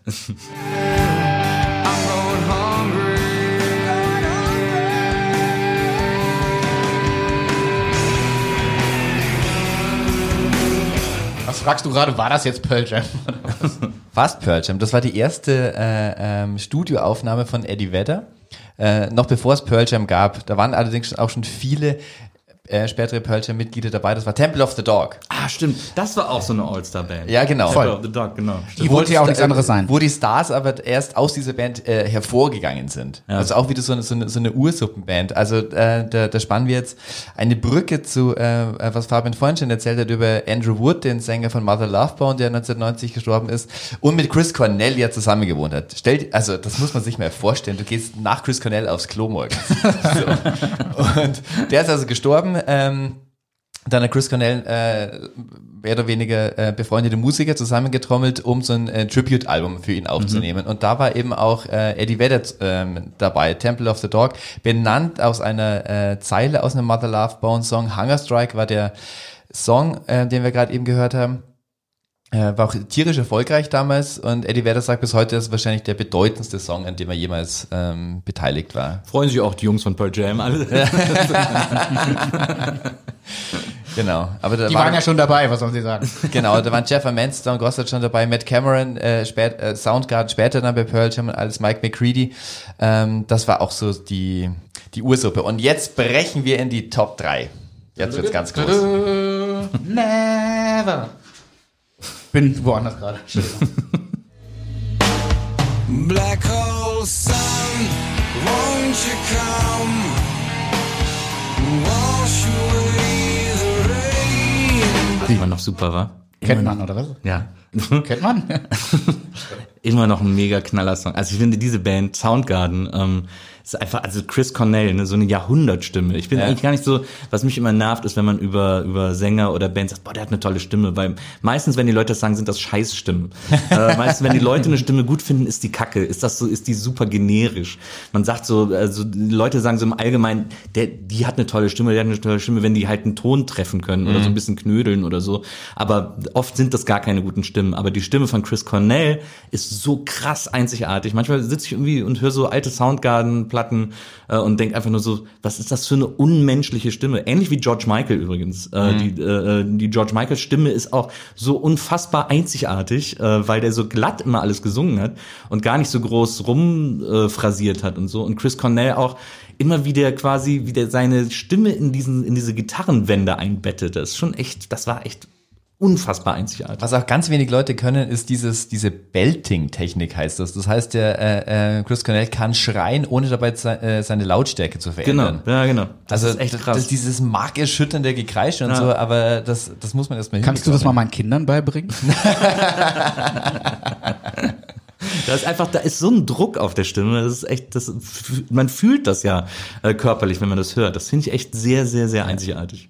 Also Black Hole Sun von Soundgarden natürlich äh, völlig überschattet, Black Hole Sun überschattet äh, von diesem von diesem unfassbaren Video, das damals ja in, in deiner Hochzeit ja schon rauf und runter lief auf den äh, zwei Musikfernsehsendern, den es äh, damals noch gab mit diesem gemorften Effekt, wo, wo dies- diesen Leuten so die Gesichtszüge entglitten sind und die gegrillte Barbie und alles so, wo man nie wusste, was es eigentlich bedeutet. Genauso wie der, der, der, der, die Lyrics gehen auch um nix. So Black Hole Sun ist auch was, was Chris Cornell beim Nachhausefahren im Auto ähm, so mitgeschnitten hat, als es irgendein Nachrichtensprecher gesagt hat. Oder das ist das, was er vermutet hat, äh, was er gesagt hat. Ähm, wusste aber nicht, was das ist, aber fand, fand es ein interessantes Bild. Erstaunlicherweise gibt's auch ähm, und damit hat das wahrscheinlich zu tun, so eine Skulptur, die steht seit 1969 in Seattle rum, die heißt Black Sun von einem Ja. äh, japanischen ähm, äh, Designer. So wahrscheinlich ist mit der irgendwas passiert. Also mit dieser Skulptur, so im aufregenden Leben von so einer ein Skulptur. drin. Genau. Die sieht doch aus wie so ein großer äh, verbrannter äh, Donut. Das heißt, du weißt in, auch in diesem Video, das war alles nur so, so eine unheimliche, äh, so, so eine apokalyptische Grundstimmung, ohne jemals zu wissen, was da eigentlich passiert und Ja. so. Und äh, dadurch aber auch so, ein- so ein Alternative äh, Summer-Hit geworden und auch, und auch völlig untypisch für den Sound dieser Band, ja. Das war ja so wie ähm, das Dream On von Aerosmith von dieser Band, also diese langgetragene Ballade auf einmal, die waren ja eigentlich für einen viel hektischeren Sound ähm, bekannt. Ja. Ja, Soundgarden waren so, waren die Rocker des Grunge, muss man sagen. Also die so, bei Soundgarden hätte man auch wirklich überhaupt nicht daran gezweifelt, dass die in der Harley auf die Bühne gefahren kommen. Ja, ja. Äh, Oder vielleicht auch einfach drauf sitzen bleiben und spielen. Auch technisch so, das waren ja, Ja, ja. fantastische Musiker. Das waren, das waren ja wirklich Mucke, so Ja. die konnten ja alle was. Ja, aber es war so, aber sie haben es so downgestrippt irgendwie, Mhm. finde ich, zu so einer, auf so eine, auf so eine Rock-Essenz, wie so eine, wie so eine, wie so eine Sojasauce irgendwie so eingedampft. ähm, und, und es blieb nur noch so eine, so eine pure Rockenergie übrig. Das war echt, ich glaube, also äh, Black Horse Sun war, glaube ich, auf der Super Unknown oder Ja. so, wenn mich nicht alles täuscht, wo noch so zwei, drei andere ganz gute Songs drauf waren. Äh, äh, hier ähm, Fell on Black Days ist da, glaube ich, auch drauf. Ja. Ähm, was ja äh, sehr gute Soundgun-Ballade ist. Ähm, und äh, dann war aber auch Spoonman drauf, wenn mich alles Ja. täuscht, was auch, was, wo so richtig auf Single geschrieben war und auch echt nicht gut war und so. Aber davor äh, äh, die, die Soundgun-Alben, also ähm, Black Motorfinger, äh, Jesus Christ Pose, Rusty Cage und so, das sind so unfassbar trockene, richtig schmerzhafte Rocksongs, äh, die so, die so, die sich so anfühlen, als würde man so mit so ohne Fingernägel über eine Tafel kratzen, so in etwa. Also richtig, das, das fand ich schon immer sehr beeindruckend an dieser Band. Und wie hat dir die Band gefallen, in die Chris Cornell später, ein, nicht Einstieg, sondern gründete zusammen mit den Rage Against the Machine Mitgliedern? Audioslave. Audioslave? Ja, da habe ich natürlich, als das bekannt wurde, habe ich gedacht so, wow, okay, jetzt ist, äh, jetzt wird alles abgerissen. Das ist jetzt, was ist das denn für eine geile Verbindung? Die Rage Against the Machine Backing Band sozusagen, ähm, also Rage äh, ohne ohne Zack de la Rocha und äh, Chris Cornell ohne Soundgarden, aber die beiden zusammen, das war in meiner Fantasie das, der, das der größte Brecher, den es geben kann. Und als das Album dann rauskam, habe ich gemerkt, ach so, ja, ach so, nee, geht auch nicht. Allein schon dieser unglaublich dämliche Bandname. Ja, So. das stimmt. Ja, Man, aber man muss aber auch sagen, dass Soundgarden jetzt nicht der äh, originellste Bandname Das stimmt, ist. aber Tom Morello ist jetzt auch, glaube ich, nicht der schlauste Typ der Welt, aber der ist, hat so das Herz am rechten Fleck und er ist auch ein Am wahnsinnig toller äh, Gitarrist. Ähm, aber es, es braucht, glaube ich, schon diese Energie von so einem Zack de la Rocha, der, der Lyrics eher so spittet ähm, und diese Gitarre und diesen Sound von Tom Morello, um so eine Energie zu erzeugen wie Rage Against the Machine, als wie jemand, der wirklich wahnsinnig gut singen kann. Ähm, dann ist Morello, glaube ich, auch irgendwie überfordert. Dann will der zu viel sozusagen. Aber er ist ja auch äh, Doktor oder Professor sogar? So wie Ist Steve es so? Vai. So wie Steve Vai, Gitarrenprofessor. Ach so, nee, nee, der ist richtig, äh, der hat was Richtiges gelernt. Ah, ja. Ich weiß nicht mehr was, weil ich auch nichts Richtiges gelernt habe. Brian May, der Astrophysiker. Ich fand es immer gut, dass Steve Vai Gitarrenprofessor ist. Das war auch immer so eine Beleidigung bei uns in der Band. so, oh, Herr Professor. Moment mal, bitte du nicht, Steve Vai hören gehen? pass auf, du hattest auch mal einen Lehrauftrag. Ich hatte auch mal, aber ich war kein Professor. Nicht Honorarprofessor sich nennen dürfen oder das. so? Nee, nicht mal das. Okay, dann. Ich war nur okay. Dozent. Dann nehme ich den versuchten Angriff hier zurück. ähm, so, ähm, Nils greifst du sowieso mit dem nächsten Song an. ach so, naja, wir, wir haben schon drüber gesprochen. Äh, man kann keine Grunge-Folge ohne diesen Song und auch ohne den danach nicht machen. No surprises. Nein, wir spielen nichts von Radiohead.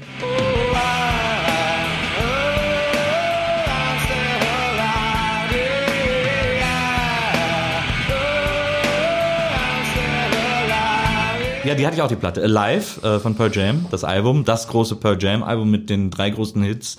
Ähm, Alive, äh, Jeremy war noch ein Hit, ne? Und was war irgendwann? Even Flow. Ah ja, stimmt, Even Flow war auch noch ein Riesenhit. Ähm, die hatte ich auch damals die Platte, weil ich dachte, man muss die haben, so als Grunge-Fan. Ähm, aber Musste man auch. Ja, ich, will, äh, trotzdem, ich fand auch, mich hat zum Beispiel, und das ist wirklich super dämlicher Picky-Grund, aber mich hat es auch genervt, wie Eddie Vedder beim Singen aussieht, weil der immer äh, so aussieht, als würde der grinsen, wenn der singt. Ja. Wenn er so, und Ja, diese, diese Wangenknochen, die dann immer so ja, die hoch. ziehen Das, sich die Mundwinkel so hoch bei dem und das hat mich schon, da habe ich gedacht, was, was grinst du? was später dazu führte, dass er, ich kann es nicht überprüfen, ob es stimmt oder nicht, also ich könnte vielleicht, ich hab's nicht, ähm, je älter er wurde, desto eher sah er ein bisschen aus, als hätte er sich, als würde er sich immer Botoxen lassen. Ja, das ist total, das ist so ein, so ein Botox-Gesicht hat der quasi, so ein, so ein Katzengesicht so ein bisschen. Also das ist auch so, das ist ja auch so unfair, ne, weil es ist ja, der kann ja nichts dafür, wie er aussieht, wenn er singt, das sollte Kann nicht jeder auch wie Eben Dendo Das sollte aussehen. kein äh, Kriterium sein, so wie, so wie ich auch mir heimlich live angucken kann, weil diese Bassistin, was die da irgendwie macht mit dem Gesicht und so, da denke ich jetzt mal, was ist denn da los? so. ähm, aber es ist natürlich totaler Quatsch, äh, eine Band deswegen irgendwie für sich selbst auszuschließen. Aber manchmal, also ich meine, bei Pearl Jam kam dann auch noch der Sound dazu, aber Ja, also äh, trotzdem, äh, genau, mit dem ist- Thema fällt, fällt mir gerade eine Anekdote ein. Äh, Eine Grunge-Band, die wir äh, nicht in diesem Countdown vorkommt, äh, und das, das spoil ich jetzt auch nicht Nummer eins sind mit die Vornamen Blondes mit WhatsApp, äh, WhatsApp. Da ist damals unser äh, Musiklehrer, weil die hat ja auch ihren Mund immer so wahnsinnig weit aufgerissen in diesem Video. Da ist und äh, wir mussten uns im Musikunterricht singen und dann kam unser Musiklehrer mit dem Geodreieck und hat äh, abgemessen, wie weit wir unseren Mund aufmachen, ob wir da hinkommen, wo Linda Perry war. und dann hast du diese äh, Mundspangen, die Marilyn Manson nutzte, rausgeholt und hast das gewonnen. war noch davor, das war noch vor Manson.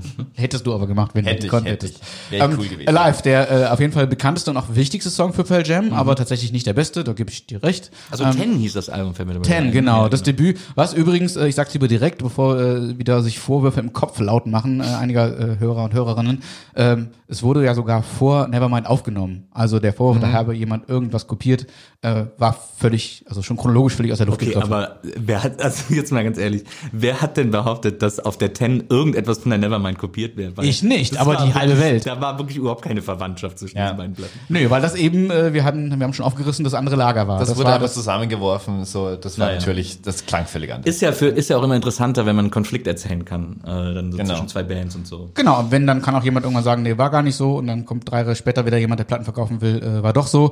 Diese Bands wollten ja angeblich nie Platten verkaufen. Pearl Jam, ähm, das ist ja auch bekannt, haben ja eine große Fehde unter anderem gegen Ticketmaster geführt, Mitte der 90er, äh, weil die Tickets ihnen zu teuer waren für ihre Konzerte, ähm, haben verloren, aber haben es wenigstens versucht. Und äh, der Song Alive war für Pearl Jam deswegen so wichtig, nicht nur weil er sehr erfolgreich war und der ein Durchbruch, ähm, sondern auch für äh, Eddie Vedder, der darin so ein bisschen seine seine Jugend oder seine Kindheit äh, verarbeitet, dass er halt als junger Erwachsener erst erfahren hat, dass ähm, sein Vater, also der Mann, von dem er dachte, er sei sein Vater, gar nicht sein Vater ist, sondern ein Mann, den seine Frau, den seine Mutter später erst heiratete. Äh, seinen biologischen Vater hat er erst einmal getroffen gehabt als Kind. Er wurde ihm als irgendeinen entfernten Onkel vorgestellt. Und äh, darum geht so ein bisschen im Groben um den Song. Ähm, sein echter Vater starb dann an MS. Ich weiß nicht äh, genau wann. Ähm, aber eben, das war der Grund, warum sich Ed Müller, wie er früher hieß, ähm, in Eddie Vedder umbenannte, nach dem Geburtsnamen seiner Mutter. Das nur so ein bisschen äh, Familientrivia äh, des Hauses Vedder. Und ähm, er kam halt so auch nach Seattle, deswegen ist es wichtig. Also ähm, er hatte Tapes aufgenommen mit seinem Gesang. Ähm, und Jack Irons, der Drummer, der bei den Peppers trommelte damals und später auch eine Zeit lang bei Pearl Jam, der hat das Tape äh, in die Seattle-Szene gebracht. Der hat es da äh, hingeschickt und der Rest ist halt Rockgeschichte. Ne? Also, so kam Eddie Vedder zu Pearl Jam mit den, mit den Gesangsspuren zu diesem Song. Unter anderem diesem Song. Und genau, die gibt's immer noch neben Mud Honey. Wir haben es eben gesagt, ihr elftes Album Gigaton erschien jetzt im März 2020. Und ähm, sehr viele andere Sachen äh, haben wir im Laufe dieser Folge schon darüber gesagt. Stefan, findest du die Band ein bisschen besser als Nils sie findet? Ich war äh, äh, nie, äh, äh, nie Lager Pearl Jam. Mir waren die immer zu, keine Ahnung, zu, zu ernst, zu, zu, ja, auch zu breit. Das verstehe ich schon so, dass, dass es diese Wand war. Also da war dieses zackige, dieses energische, äh, dieses, das, da hat mir einfach das Punk-Element irgendwie gefehlt. Und die fanden auch einfach alle, äh, alles super und so. Und äh, also man konnte sich nicht, äh, damals in dieser Zeit zumindest nie, äh, nicht von denen abgrenzen und so. Das ist eine wichtige Band und ähm, äh, machen, tun, machen ja auch richtige Sachen. Haben immer fantastische T-Shirts. Du trägst zumindest immer sehr, äh, äh, sehr tolle T-Shirts. Also ich finde die T-Shirts viel besser als die Band. Die, also, also die T-Shirts haben die Zeit auch nicht überlebt. Ich hatte im Laufe äh, meiner äh, Jugend bestimmt sechs, sieben verschiedene Shirts. Mhm. Wenn ich heute als alter Fan immer auf Konzerte gehe, das ist ja eine Touring-Band, das sind ja die Ja, ja. Grateful Dead des Grunge, Ja, die sind genau. ja immer around. Die müssten also gar keine Alben veröffentlichen, um ihre Shows auszuverkaufen. Sie machen es halt trotzdem alle Jubeljahre jetzt mittlerweile mal. Ähm, ich hatte auch zwei Tickets übrigens für diesen Sommer. Berlin, Mhm. Ja, ja. Berlin, Berlin. Die haben doch auch mal auf Und- einer Tour haben die doch mal Budapest. jedes Konzert dann als CD veröffentlicht. Ja, Genau. die Bootleg-Series, nicht nur auf einer Tour, auf mehreren, also Anfang der Nullerjahre war das, Die um diesen ganzen Band. Bootlegs äh, ähm, kriminalen Leuten, kriminellen Leuten so ein bisschen vorzugreifen. Hat auch super funktioniert, wenn man eine Größenordnung hat wie Pearl Jam, die sich das leisten können, da so ein paar Tontechniker hinzustellen und immer die, die, äh, die das mitzuschneiden. Die haben es ja nicht nur zum Download angeboten, sondern die haben sie auch physisch verkauft. Die, stand, die stehen in den Läden. Ja, ja. Super schön für Sammler und für Fans. Für die, Discogs dann- ein. die die Sammlung komplett haben wollen. In Wahrheit auch nur Geldmacherei natürlich. Guck mal, Wohlheide 2006, ich habe hier die Platte dazu. Ja, ähm, aber schön. Also, wer kann, der kann, oder? Lasst mich doch.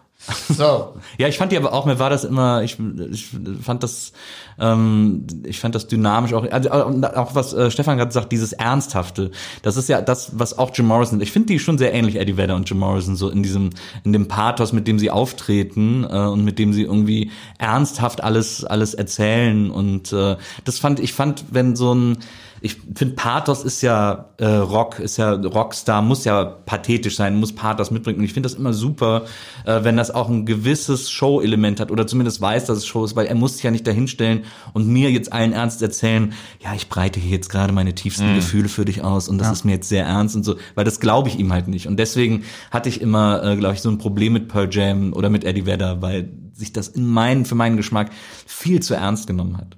Aber ich finde es erstaunlich, wie erfolgreich die auch immer noch sind. Also auch zum Beispiel in Italien.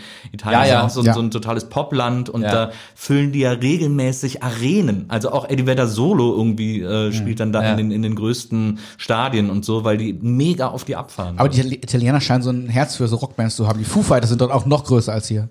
Ja, ja, ja, die haben, die haben ein Herz für so, Sting lebt ja auch in Italien, deswegen finden die den da auch alle ganz toll und so. Also so irgendwie, die haben so ein paar Bands, die, die für die einfach großartig sind. Die folgen wir wahrscheinlich auch. Jetzt wird's unvermeidbar.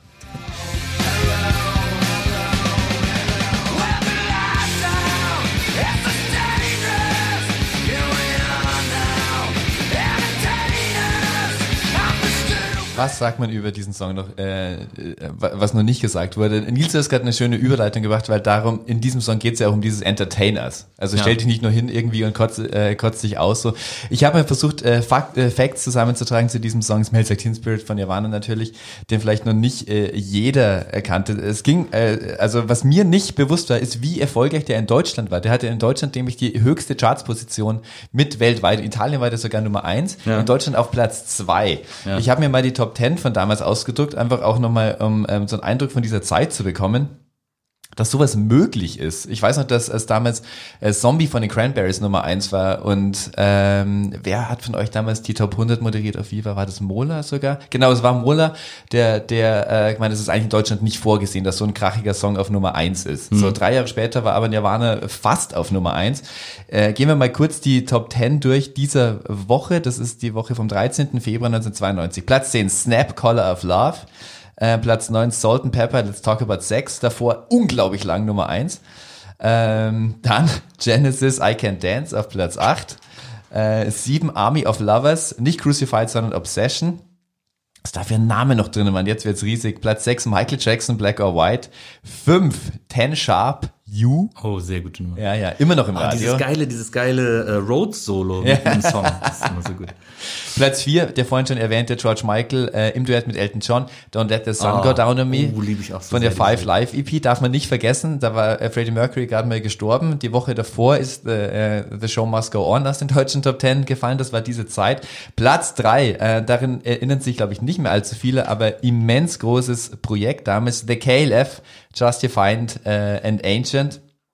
Dann Platz zwei Nirvana Smells Like Teen Spirit. Die haben es nie auf Nummer eins geschafft, weil da war dann ganz, ganz lange Zeit auch die meistverkaufte Single des Jahres U96, das, Das Boot. Boot. Ja. Genau. Ach je. Ähm, genau, also bis dahin haben sie es geschafft. Meistgespieltes Musikvideo auf MTV. Bei dem Aufruf zum Video, ähm, das, da gab so es so, so eine Anzeige, hieß es, dass es wichtig sei, dass, dass man kein, äh, keine T-Shirts mit Labels oder so trägt. Weil Ja. die hätte man dann irgendwie so raus mosaiken verstehe. müssen oder sowas. Äh, und sogar das allererste, was man in diesem Video sieht, ist ja dieser äh, stampfende äh, Chuck Taylor All-Star, wie die auf diese Tribüne setzen. Ja. So, sogar da ist das Logo weg. In der Parodie von Weird Al Yankovic, äh, äh, Smells Like Nirvana, ist das, Lo- äh, ist das Label allerdings zu sehen. Da war er nicht aufmerksam genug. Ähm, war ursprünglich nur als äh, Street-Single geplant ähm, für, für die Fans. Eigentlich hätte Come As You Are die, die eigentliche äh, äh, große Single sein müssen, aber ähm, das war dann so, so ein richtiges Grassroots-Ding, dass das halt so auf erstmal nur so in, in den äh, Verteilern für die College-Radios waren und da halt die Leute angerufen haben, wie man es damals dann noch gemacht hat, diesen Song immer häufiger hören wollten, dass der sich dann so etabliert hat. Der war auch bei MTV damals, wie gesagt, meistgespieltes Musikvideo auf MTV überhaupt nur vorgesehen für Einsatz in 120 Minutes, diese Alternative Rock Sendung, bis ähm, da hat auch einfach äh, zu viele Zuschriften und Anrufe von von Zuschauern äh, kam, dass das äh, in die Daily Rotation aufgenommen wurde. Was gibt's noch dazu zu sagen? Ähm, Ist ja auch, kann, kann man ja auch gar nicht äh, oft genug irgendwie ähm, äh, erzählen, ähm, für Leute, die es nicht wussten, was für ein krasser Hit-Durchlauf-Erhitzer College-Radios damals waren. Also ähm, was so im College-Radio ankam, das ist super schnell dann aufs ganze Land äh, Genau. ausgeweitet worden und gespreadet und so. Das war total krass. Ja, also das ist wahrscheinlich das prominenteste Beispiel dafür. Ja. Einer der Songs, äh, der, der, der großen äh, Hits, wo der Titel nie in, in den Lyrics vorkommt. Ja. Andere Beispiele, Bohemian Rhapsody, äh, um bei Pearl Jam zu bleiben, Elderly Woman Behind a Counter in a Small Town, äh, Barbara O'Reilly von The Who, Viva la Vida von Coldplay, kommt auch nie vor. Und so gut wie jeder Led Zeppelin Song. Die, die singen immer irgendwas anderes. Ich check gerade nochmal die Tracklist vom dritten Bieralbum. Ist, übrigens äh, ist das äh, Riff hat Kurt Cobain geklaut bei Blue Oyster Cult, bei Godzilla von Blue Oyster Cult. Von mehreren Songs ist es ja geklaut. naja, aber es ist, also es ist super offensichtlich das Riff aus Godzilla. Es ist aber auch, es gibt, dies, es gibt diese zwei Legendary äh, Auftritte von äh, Smells Like Teen Spirit, ähm, zum Beispiel, äh, als der Headliner beim Reading Festival waren, wo äh, erstmal das Riff von More Than a Feeling von Boston kommt, Ja. um den Leuten zu zeigen, dass es auch, es ist ja ein klassisches äh, Rock-Riff, Ja. es ist ja auch so wie Louis Louis so. Ja. Es ist auch, ähm, hat er in einem anderen Interview, aber das kann natürlich auch gestreute Lügen sein, ist sehr von UMass von den Pixies beeinflusst. Das hat schon dieses Loud, Quiet, Loud irgendwie Ja. drin und da ist das Riff auch sehr ähnlich, aber es ist ja derart, äh, also wer äh, wer Gitarre spielen kann, es sind eigentlich nur zwei Barré-Griffe, die um, um vier Bünde versetzt sind und ähm, jeweils eine Seite weiter. Es ist unglaublich einfach zu spielen und eigentlich auch schon so, so ein klischee-triefendes Riff, dass er damals von, äh, vom Rest der Band ausgelacht wurde und es hieß, das kann man nicht machen, so, das ist zu einfach und so. Und trotzdem wurde es dann so das bekannteste Riff der Geschichte und war dann auch ähm, verantwortlich für den Untergang der Band und des ganzen Genres, weil es einfach zu groß wurde. Und äh, spätestens, als es diese Weird Al Yankovic-Parodie war, war auch klar, wir, wo, wo soll das jemals wieder hinführen? Sowas können wir nie wieder ähm, wiederholen. Die haben dann diesen Song ja auch nicht mehr, irgendwann nicht mehr gespielt. Äh, Also es gab noch einen Auftritt bei Top of the Pops, der auch so legendary ist, ähm, als er gemeint hat, er will, er macht kein Playback, er singt, also von mir ist so die Musik, die kann schon vom Band kommen, aber er will singen. Und dann hatte das in einem Versuch, äh, so wie Morrissey zu singen, äh, also so super tief und klingt dadurch eigentlich eher wie Sisters of Mercy und so auch mit äh, mit anderem Text. Und äh, der, das war ein, ein die äh, ein, ein Monster, das die erschaffen haben, was was dann letztlich das ganze ähm, alles äh, alles kaputt gemacht hat. So. Was ja auch nur ganz kurze Zeit später schon, schon sehr prominent wieder aufgegriffen wurde von Offspring mit Self das Riff natürlich auch, äh, äh, äh, stimmt. Ich liebte, also das ist dieses Smells Like Teen Spirit Riff, äh, wie das äh, aufgenommen ist, war ja eine äh, Butch Vig Produktion. Das hatte mich übrigens auch wahnsinnig gefreut, als Butch Vig dann seine eigene Band gemacht hat, äh, Garbage, und hab gedacht, oh geil, das ist der Produzent von der Nevermind. Und dann war das auch eher so eine mittelmäßige Band, aber das nur am Rande. Na, na, na. ähm, aber äh, aber dieses dieses Smells Like Teen Spirit Riff, wenn das anfängt und diese ich also ich äh, frage mich immer wieder, wenn ich das höre, ich versuche dann auch so ganz genau und sehr bewusst hinzuhören und so zu überlegen und mir dann auch so sehr bewusst anzuhören, was die einzelnen Instrumente spielen und so. Und ich versuche jedes Mal zu überlegen, ist das jetzt berührt mich das so sehr, weil ich das ganz extrem auch mit einer gewissen Zeit verbinde, mit Erwachsenwerden, mit Pubertät, mit äh, äh, plötzlich verstehen, auch Musik verstehen, äh, plötzlich eine eigene Band haben und so weiter und so fort. Also mit so sehr vielen äh, wichtigen Turning Points in meinem Leben berührt mich das deswegen so sehr, weil ich das immer, weil mich das immer so zurückholt Ja. in diese Zeit. Oder äh, berührt mich das oder finde ich das deswegen so stark, weil das so ein schlaues und gutes und sehr präzise stehendes Riff einfach ist. Ähm, das einfach im Zusammenspiel mit mit äh, Chris Novoselic und und Dave Grohl so so brillant funktioniert, weil die Dynamik, ich glaube, es gibt keinen keinen Rocksong in der Geschichte der Rocksongs, der so präzise äh, Dynamiken äh, aufgreift und und ähm, ja und und und äh, auflöst sozusagen auch. Vielleicht am ehesten noch Creep von Radiohead, wobei es da auch fast wieder das Klischee einer Dynamik ist, weil der Unterschied zwischen Strophe und Refrain so äh, groß ist. Und hier ist er eben nicht so groß und trotzdem total spürbar und total da. Also ich finde immer noch, dass Smells Like Teen Spirit einer der besten Songs aller Zeiten ist, weil ich das einfach, ich höre das jedes Mal und kann nicht fassen, Ja. was da, was die da gemacht haben. Es geht mir genauso. Ich höre mir auch teilweise so nur so ähm, so das Intro irgendwie so, also bis äh, bis äh, so in dieses Riff reingezogen wirst Ja. und so und dieser unfassbare Drum-Einsatz teilweise so 10 bis 20 Mal hintereinander an, um irgendwie dem auf die Spur zu kommen. Total. Was passiert da? Was passiert da mit mir? Warum äh, das äh, Wirbel, das ist ja wie ein Wirbelwind, der der der so Besitz von dir ergreift. Und das ist fast 30 Jahre später und es geht mir immer noch so. Ja. Also, der, also auch den kannst du, ich war äh, Jahre, viele, viele äh, Jahre Indie-DJ und sowas und das hat im, entfesselt eine Wucht wie nichts anderes. Ich glaube, das ist auch einfach irgendwas in diesem Song drin, diese, diese X-Factor, den man nicht, äh, den man nicht begreift und so. Ja. Also das hat immer noch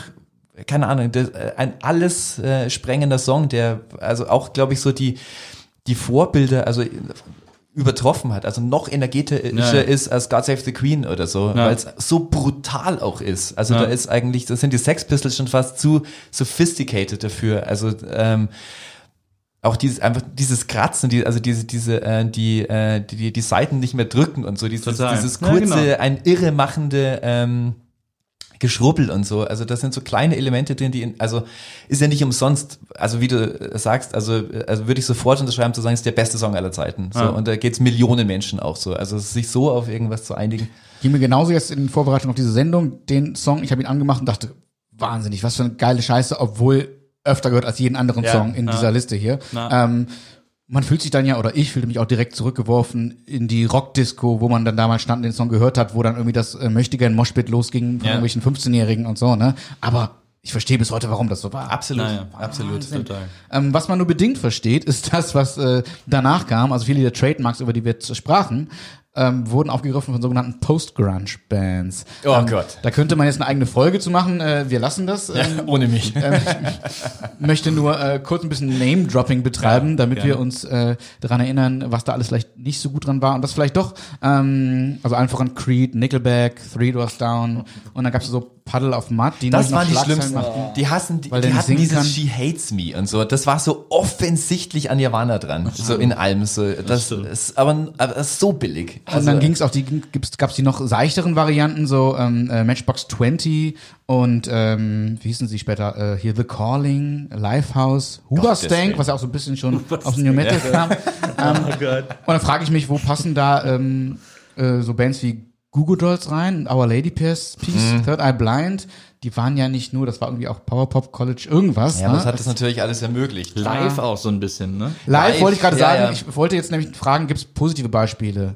Ähm, ich habe drei positive Live, die sie aber eher auch auf REM bezogen, fand ich, als auf als auf Grunge. Ja. Aber schon sehr mit dieser laut-leise Dynamik auch spielten. Ja, ja. Also gerade so Aber ich denke bei 94. denen immer an dieses Delfin-Lied. Dolphins, Ja, Dolphins Cry. Cry, Das ja. war schon später, viel Das war besser. aber schon spät, ja. Das war 96, ähm, glaube ich, oder 97 ähm, davor. Und viel besser war das ähm, Throwing Copper Album, das 94, glaube ich, rauskam mit äh, Lightning Crashes, der großen Ballade. Ja, Iris. erfolgreich. Ähm, so eine Rock am the Ring Drama. Band, die waren immer am Ring. Die Genauso liefen wie halt auf Bush. Diva äh, vor oder nach der Rodins Band und Ja. Ed Kowalczyk damals auch mit, mit so Glatze, die kam mir damals kurz sehr brachial vor, hab später gemerkt, das sind sie nicht, fand sie trotzdem gut. Ähm, zwei andere Post-Grunge-Bands, äh, die ich zumindest damals super fand, Bush, die kam ja auch nur kurze Zeit später in äh, England raus. ja auch heute Äh, das T-Shirt Gavin an, Rossdale. ja. Ich habe das T-Shirt an, ähm, das besser gealtert ist als ich, aber das nur am Rande. Na, also. Und, äh, Wenn ich jetzt wüsste, mit wem ich den Abend verbringen will, dann bist eher du als dieses Bush-T-Shirt. oder aber mit Gavin Rossdale, wenn du könntest. ja, gut, das ist, also.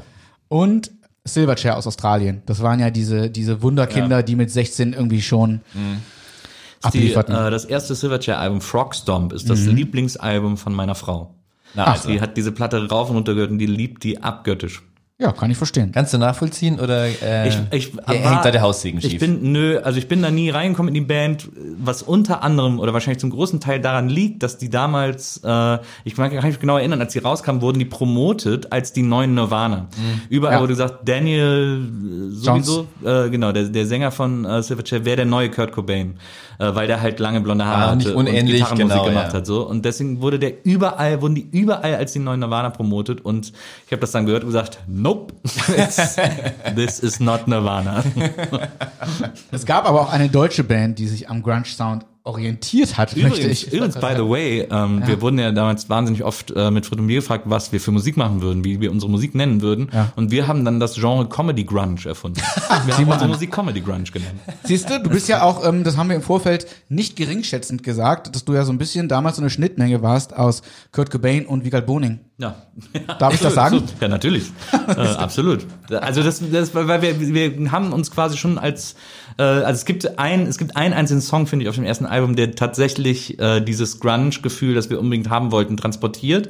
Das ist der Europa-Konflikt-Song. Der hat tatsächlich so einen Grunge-Riff äh, und ist so eine, und ist so eine Grunge-Nummer äh, und so hätten wir eigentlich die ganze Zeit klingen wollen. Aber wir fanden halt auch so viele andere Sachen gut. Ja, aber warte mal, ihr klang danach ja nämlich genau so.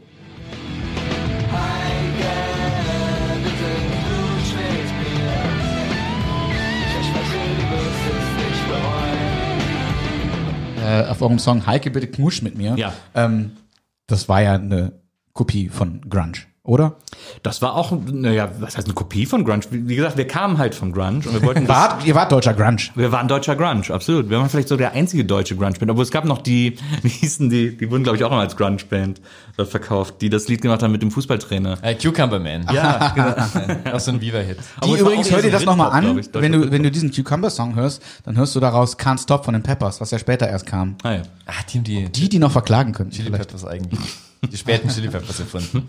Genau. Ähm, aber wo wir schon dabei sind, ähm, deutsche Grunge-Bands oder Bands, äh, die beeinflusst wurden vom Grunge, neben Fritten und Bier. Ja. Ähm, wer fällt dir da ein? Also Fury in the Slaughterhouse gab es ja schon früher. Es gab dann Selig, die ja immer so als deutsche Version Ja, verkauft das hat wurden. mir auch gar nicht gefallen, weil Selig natürlich auch diese Schweineorgel hatten, die hat im Grunge nichts verloren. Äh, deswegen konnte ich nie als Grunge-Band akzeptieren. Ähm, es gab so eine, es gab so eine Entourage von so drei, vier Bands, die alle auch so irgendwie miteinander verbandelt waren.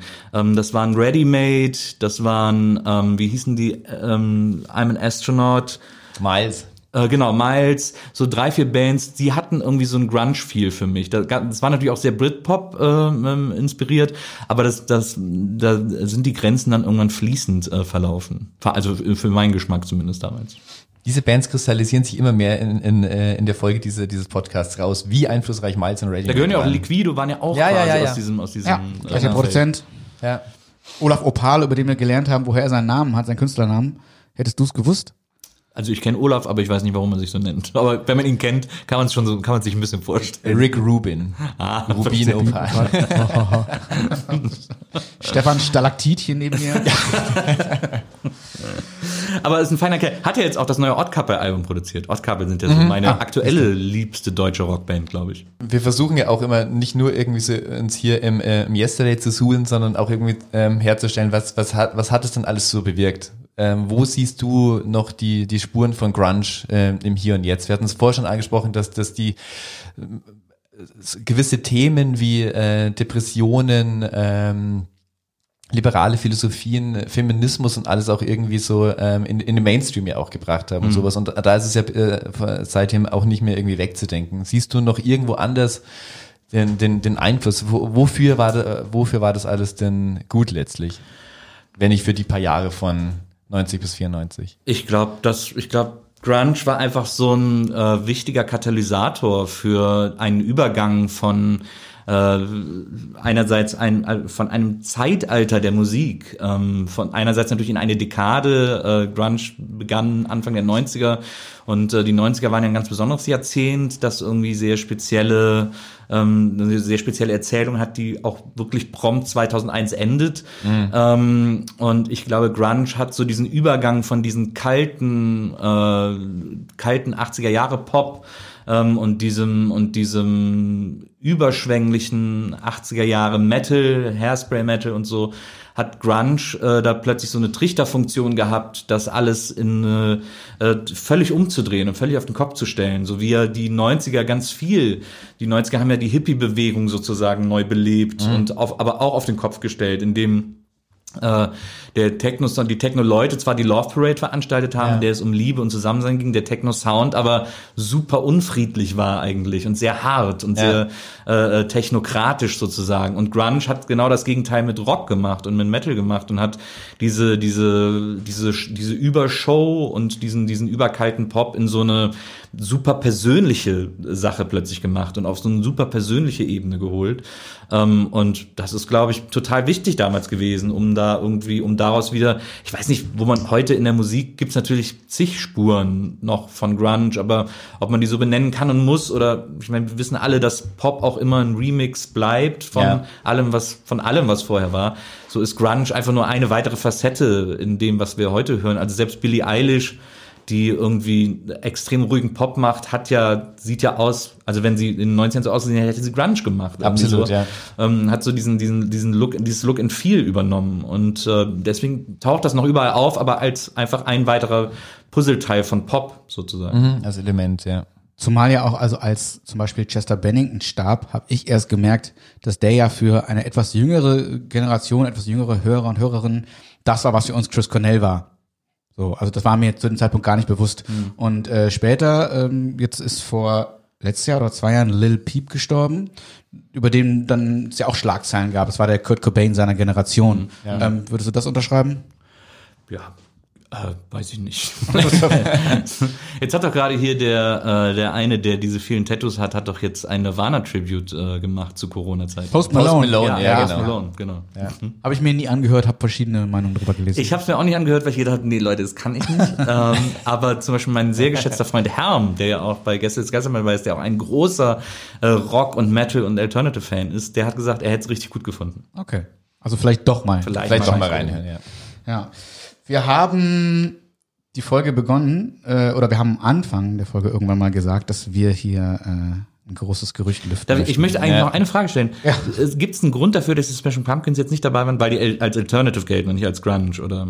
Die Smashing Pumpkins äh, äh, äh, stellt sich auch irgendwie so raus, dass das eine Band ist, die durch alle diese Folgen irgendwie geistert, Ja. weil die in, in so vielerlei Hinsicht irgendwie wichtig waren für dieses Jahrzehnt, uns dann aber für Grunge irgendwie auch einfach äh, diesen, dieses Grunge-Korsett auch schon irgendwie so gebrochen hatten. Also die, die hatten wir jetzt eher als Alternative Rock oder Ja. eigentlich als so als quintessentielle 90er-Band, weil die so viele Wandlungen durch, also eigentlich so die Queen der 90er. So, Ja. also so eine, Genau, Mitte der 90er größte Rockband. genau. Also weil ich finde, also ich finde Siamese Dream durchaus sehr lesbar in einem Grunge-Kontext. Ja, absolut. Ich würde total zustimmen, dass man ab ähm, äh, ab ähm, äh, Melancholy sagt, okay, jetzt geht's, jetzt wird's offener Mhm. und jetzt kommt da auch sehr viel Emo rein und so ein Zeug. Aber ich finde, also Siamese Dream ist für mich auch eines der wichtigsten Alben aller Zeiten. Ich kann, das Bist ist du auch nicht der erste äh, Gast, äh, der hier dieser Meinung ist. Das ist aber auch so eine Platte, wenn ich den ersten Song anfange zu hören, muss ich die zu Ende hören. Ich Ja. kann die dann nicht ausmachen, weil Also- die so ein Gesamtmeisterwerk. Trotz der ganzen Hits ja auch. Naja, absolut. Allein schon so, un, äh, so unglaublich, dass es trotzdem als Album einfach so gedacht ist. Total, Und ja, man ja. nicht einfach so von, äh, von Disarm zu Today irgendwie skippt und so. ja, auch eine Wahnsinnsplatte. Genau. Wo auch viele Songs besser waren als Disarm, obwohl das ein die erfolgreichste Single war mit Ja. Today, glaube ich, ne? Ich finde es übrigens schade, dass Darcy nicht mehr dabei ist. Die hat ja, die galt ja so ein bisschen als die Band-Finanziererin. Äh, Finanziererin. das war wohl ein bisschen so, dass sie immer so den, sozusagen den geschäftlichen Part der Band zusammengehalten hat. Deswegen hat Billy Corgan auch so lange an ihr festgehalten. Und, äh, Das wusste ich nicht. Und äh, sie hat dann auch, wenn die Band keine Kohle mehr hatte, hat sie immer Kohle besorgt und so und äh, hat die so ein bisschen durchfinanziert irgendwie so. Ja, dann wäre die doch aber jetzt wichtiger gewesen als jeder andere bei diesem äh, äh, bei diesem verhuhnackelten äh, Comeback, das ja. Ja. auch überhaupt nicht funktioniert hat, also auch äh, kommerziell ja nicht. So die diese Comeback-Platte mit diesem unaussprechlichen äh, äh, äh, Titel, die war eine Woche in den US Top 200 auf Platz 47, glaube ich. Das muss man sich mal vorstellen. Die waren aber live ganz gut, als ich sie letztes Jahr gesehen habe. Ja mit Sicherheit, weil die ja einen unfassbaren Katalog an, äh, an Songs irgendwie haben. Aber da kam ja niemand wegen Und äh, weil Corgan, äh, ob man es nicht äh, denken mag, plötzlich so ein bisschen äh, was wie Selbsthumor an den Tag legte. Also erst äh, äh, haute er so Aussagen raus wie Let me see your hands und Handclap und ich dachte, wo bin ich hier gelandet? Dass ich in der Zitadelle Spandau war, wusste ich. So. ähm, aber, aber dann wurde es gut, dann haben sie Bock gehabt und James Iha halt äh, wurde losgelassen und, und dann, dann hat es wieder seine Pumpkin. der ja auch gehabt. überschätzt ist. Wenn wir jetzt mal so kurz in die Pumpkins rein dürfen. Wir müssen- wir können jetzt hier nicht weitermachen, Leute. Äh, natürlich habe ich das. Äh, Be Strong Now und Genau. so. Äh, Beste Platte. Aber wo ich dach, damals immer dachte, aber es war ja auch noch so vor Internet und alles so, ich dachte immer, dass, gut, der Billy Corgan ist so der, der Songwriter, James Iha ist, äh, weil man das aber auch so fast rassistisch eigentlich einem Japaner unterstellt, dass der einfach so technisch wahnsinnig äh, äh, äh, agil ist und, und das alles irgendwie so drauf hat, dass der diese ganzen Gitarren-Sounds äh, äh, Sounds irgendwie spielt, ist ja alles von Billy Corgan eingespielt. Ja, der aber- war aber nur auf der, der war eigentlich nur auf der Bühne, diese, äh, in, diese, dieser toll aussehende, später noch mit diesem, äh, die, die, diese Glam-Alien äh, ab der Melancholy und so. Ähm, aber ich denke, dass der, dass der, und das tut mir selber weh, weil, weil, weil weil das meine eigene, mein Mythos mit dieser Band zerstört, dass das eigentlich immer so, mit Ausnahme vielleicht von dem äh, unglaublichen Drumming auch, ähm, eine, äh, eine One-Man-Band war. Also ich fand immer, dass man auf der Be Strong Now schon den Einfluss, den James Iha auf die Pumpkins hatte, extrem rausgehört hat. Und dass der so ein bisschen so diesen, äh, ich möchte fast sagen, Zuckerguss, äh, den der Sound äh, der Band hat, irgendwie an offensichtlich mitgebracht hat. Ja. So. Oder ich meine, er kann natürlich auch sein, dass es so auf ihn abgefärbt hat, dass dann Das kann natürlich auch so sein. klang. Aber ich äh, träume davon, dass es umgekehrt war. Der Cliffhanger. Der Cliffhanger, genau. Der Cliffhanger. Folgendes.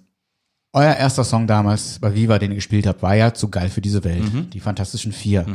Dein, äh, euer Frit und Bier Album wurde, wir haben es eben gehört, von äh, Michi Beck. Hausmarke produziert. Deot Hausmarke. Äh, Management Andreas Berleska, sprich, es gibt da eine Verbindung zu den Fantastischen Vier und Nils Buckelberg. Du hast auch mal mit Thomas D. einen Song aufgenommen, glaube ich. Ich habe aber mit Thomas hier zusammen gewohnt. Ach so, Nein. na, okay, dann war das. Äh, Und ihr habt beide überlebt.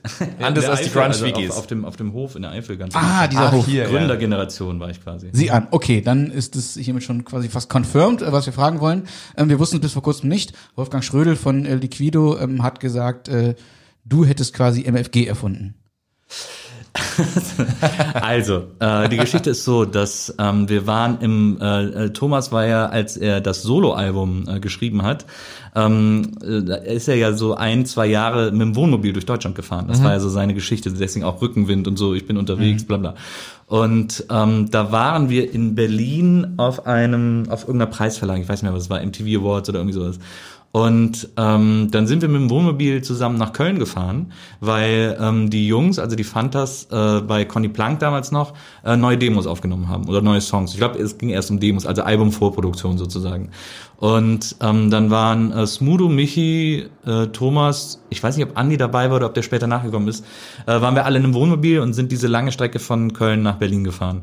Und dann, wie das so ist, man sitzt so zusammen und man überlegt so und die Jungs waren sowieso gerade im Songwriting-Prozess.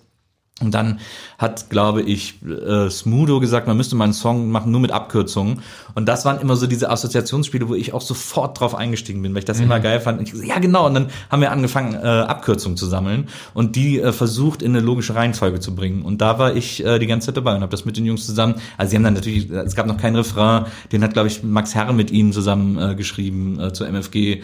Und äh, es gab auch noch keine große, groß angelegte Strophenstruktur, aber so die quasi die Grundidee und die erste Version dieses Songs, ähm, da war ich im Songwriting-Prozess involviert äh, und dabei. Und von mir ist die Abkürzung äh, EKZ. Okay. Hat es aber nicht für Credits gereicht im Booklet. Nee, das, äh, aber ich habe dann, ich wurde dann gegrüßt in der CD. Ah, Okay. Okay. Es ist auch, ich bin auch, ich bin kein, äh, ich bin kein Geschäftsmann. Mir ist das dann auch scheißegal. Ich bin einfach froh, dass ich dabei war und irgendwie einen lustigen Nachmittag hatte äh, und den Jungs irgendwie helfen konnte, weil das ja auch, das ist ja auch eine Definition von Freundschaft, dass man dann einfach solche Sachen irgendwie zusammen macht. Ja. Nils Bogelberg, der aufrichtigste Mann ähm, der deutschen Pop-90er. Wird auch für diesen Auftritt hier nicht bezahlt. Macht das völlig Ach aus so, freien Moment Stücken. oh, ich- oh, ich muss weg. Stefan Raab, noch so ein Viva-Moderator, der später, äh, von dem er später nichts hörte. Ja. Falle. Ähm, haben wir was vergessen? Ich glaube nicht. Wir reden auch schon seit geraumer Zeit. Dann hören wir vielleicht jetzt auch mal auf zu reden. Möchte mich richtig herzlich bedanken bei Nils Bogelberg, dafür, dass er gerne. vorbeigekommen ist und uns hier äh, mit allem in den Schatten gestellt hat. ähm, meine Ankündigung Wandels Musiklexikon war, glaube ich, nicht untertrieben. Ähm, ich bedanke mich bei Stefan. Ich bin ja immer hier. bedanke mich bei mir selbst und ich äh, möchte noch empfehlen, dass ihr uns, man muss das ja so machen, äh, abonniert auf, äh, wo kann man uns abonnieren? Überall, wo man so Podcasts hören kann. Nils, was sagst du denn immer, wenn ihr Werbung für euch selbst macht? Ähm, also es kommt auf den Podcast an. Ähm, das ist, gibt unterschiedliche Abschiedsfloskeln, aber ähm, immer, immer gerne abonnieren, vor allem immer gerne eine Bewertung auf iTunes hinterlassen. Ah, gut, das ja. ist auch immer sehr, sehr gut, um äh, auch als Podcast sichtbar zu sein. Und ähm, ansonsten einfach immer gerne vor allem weiterempfehlen. Das ist ja eigentlich das Allerwichtigste. Weiterempfehlen, äh, drüber reden, äh, gerne klugscheißen, was wir alles falsch gemacht haben jetzt ähm, an neverforget at musikexpress.de oder öffentlichkeitswirksamer in den Kommentaren. Wir haben eine Facebook-Seite, wir haben eine Instagram-Seite, wir haben äh, ein Telefon, könnt ihr anrufen. Wir haben keinen Call-Ja-Messenger mehr leider. Deswegen auch aber unser Schlusssatz. Wir be äh, beenden diesen Podcast hier immer mit einem äh, Zitat aus dem äh, äh, Lied K2, dem Beginner All-Star-Track aus den äh, späten 90ern, wo jede Zeile aufhört äh, mit äh, Ich bin raus, wie. Deswegen, weil wir uns auf Feedback von euch freuen, zitiere ich diesmal die Line von Dendemann. Ich freue mich, hab Resonanz und, und bin draußen wie Mutter Natur. schön. Toll. Das war's. K2, war das nicht der Berg ruft? Das war auch der Bergruf. Nein, K2 waren die Inliner. Und, äh, und die Nachtigall singt. Das lief immer noch auf Viva. Auf Viva 2 lief äh, der, äh, der Beginner All-Star Track K2. äh, live aus der Telefonzelle in einem Video. Genau. Ähm, ähm, wir hören jetzt auf und reden noch ein bisschen weiter. Tschüss. Tschüss.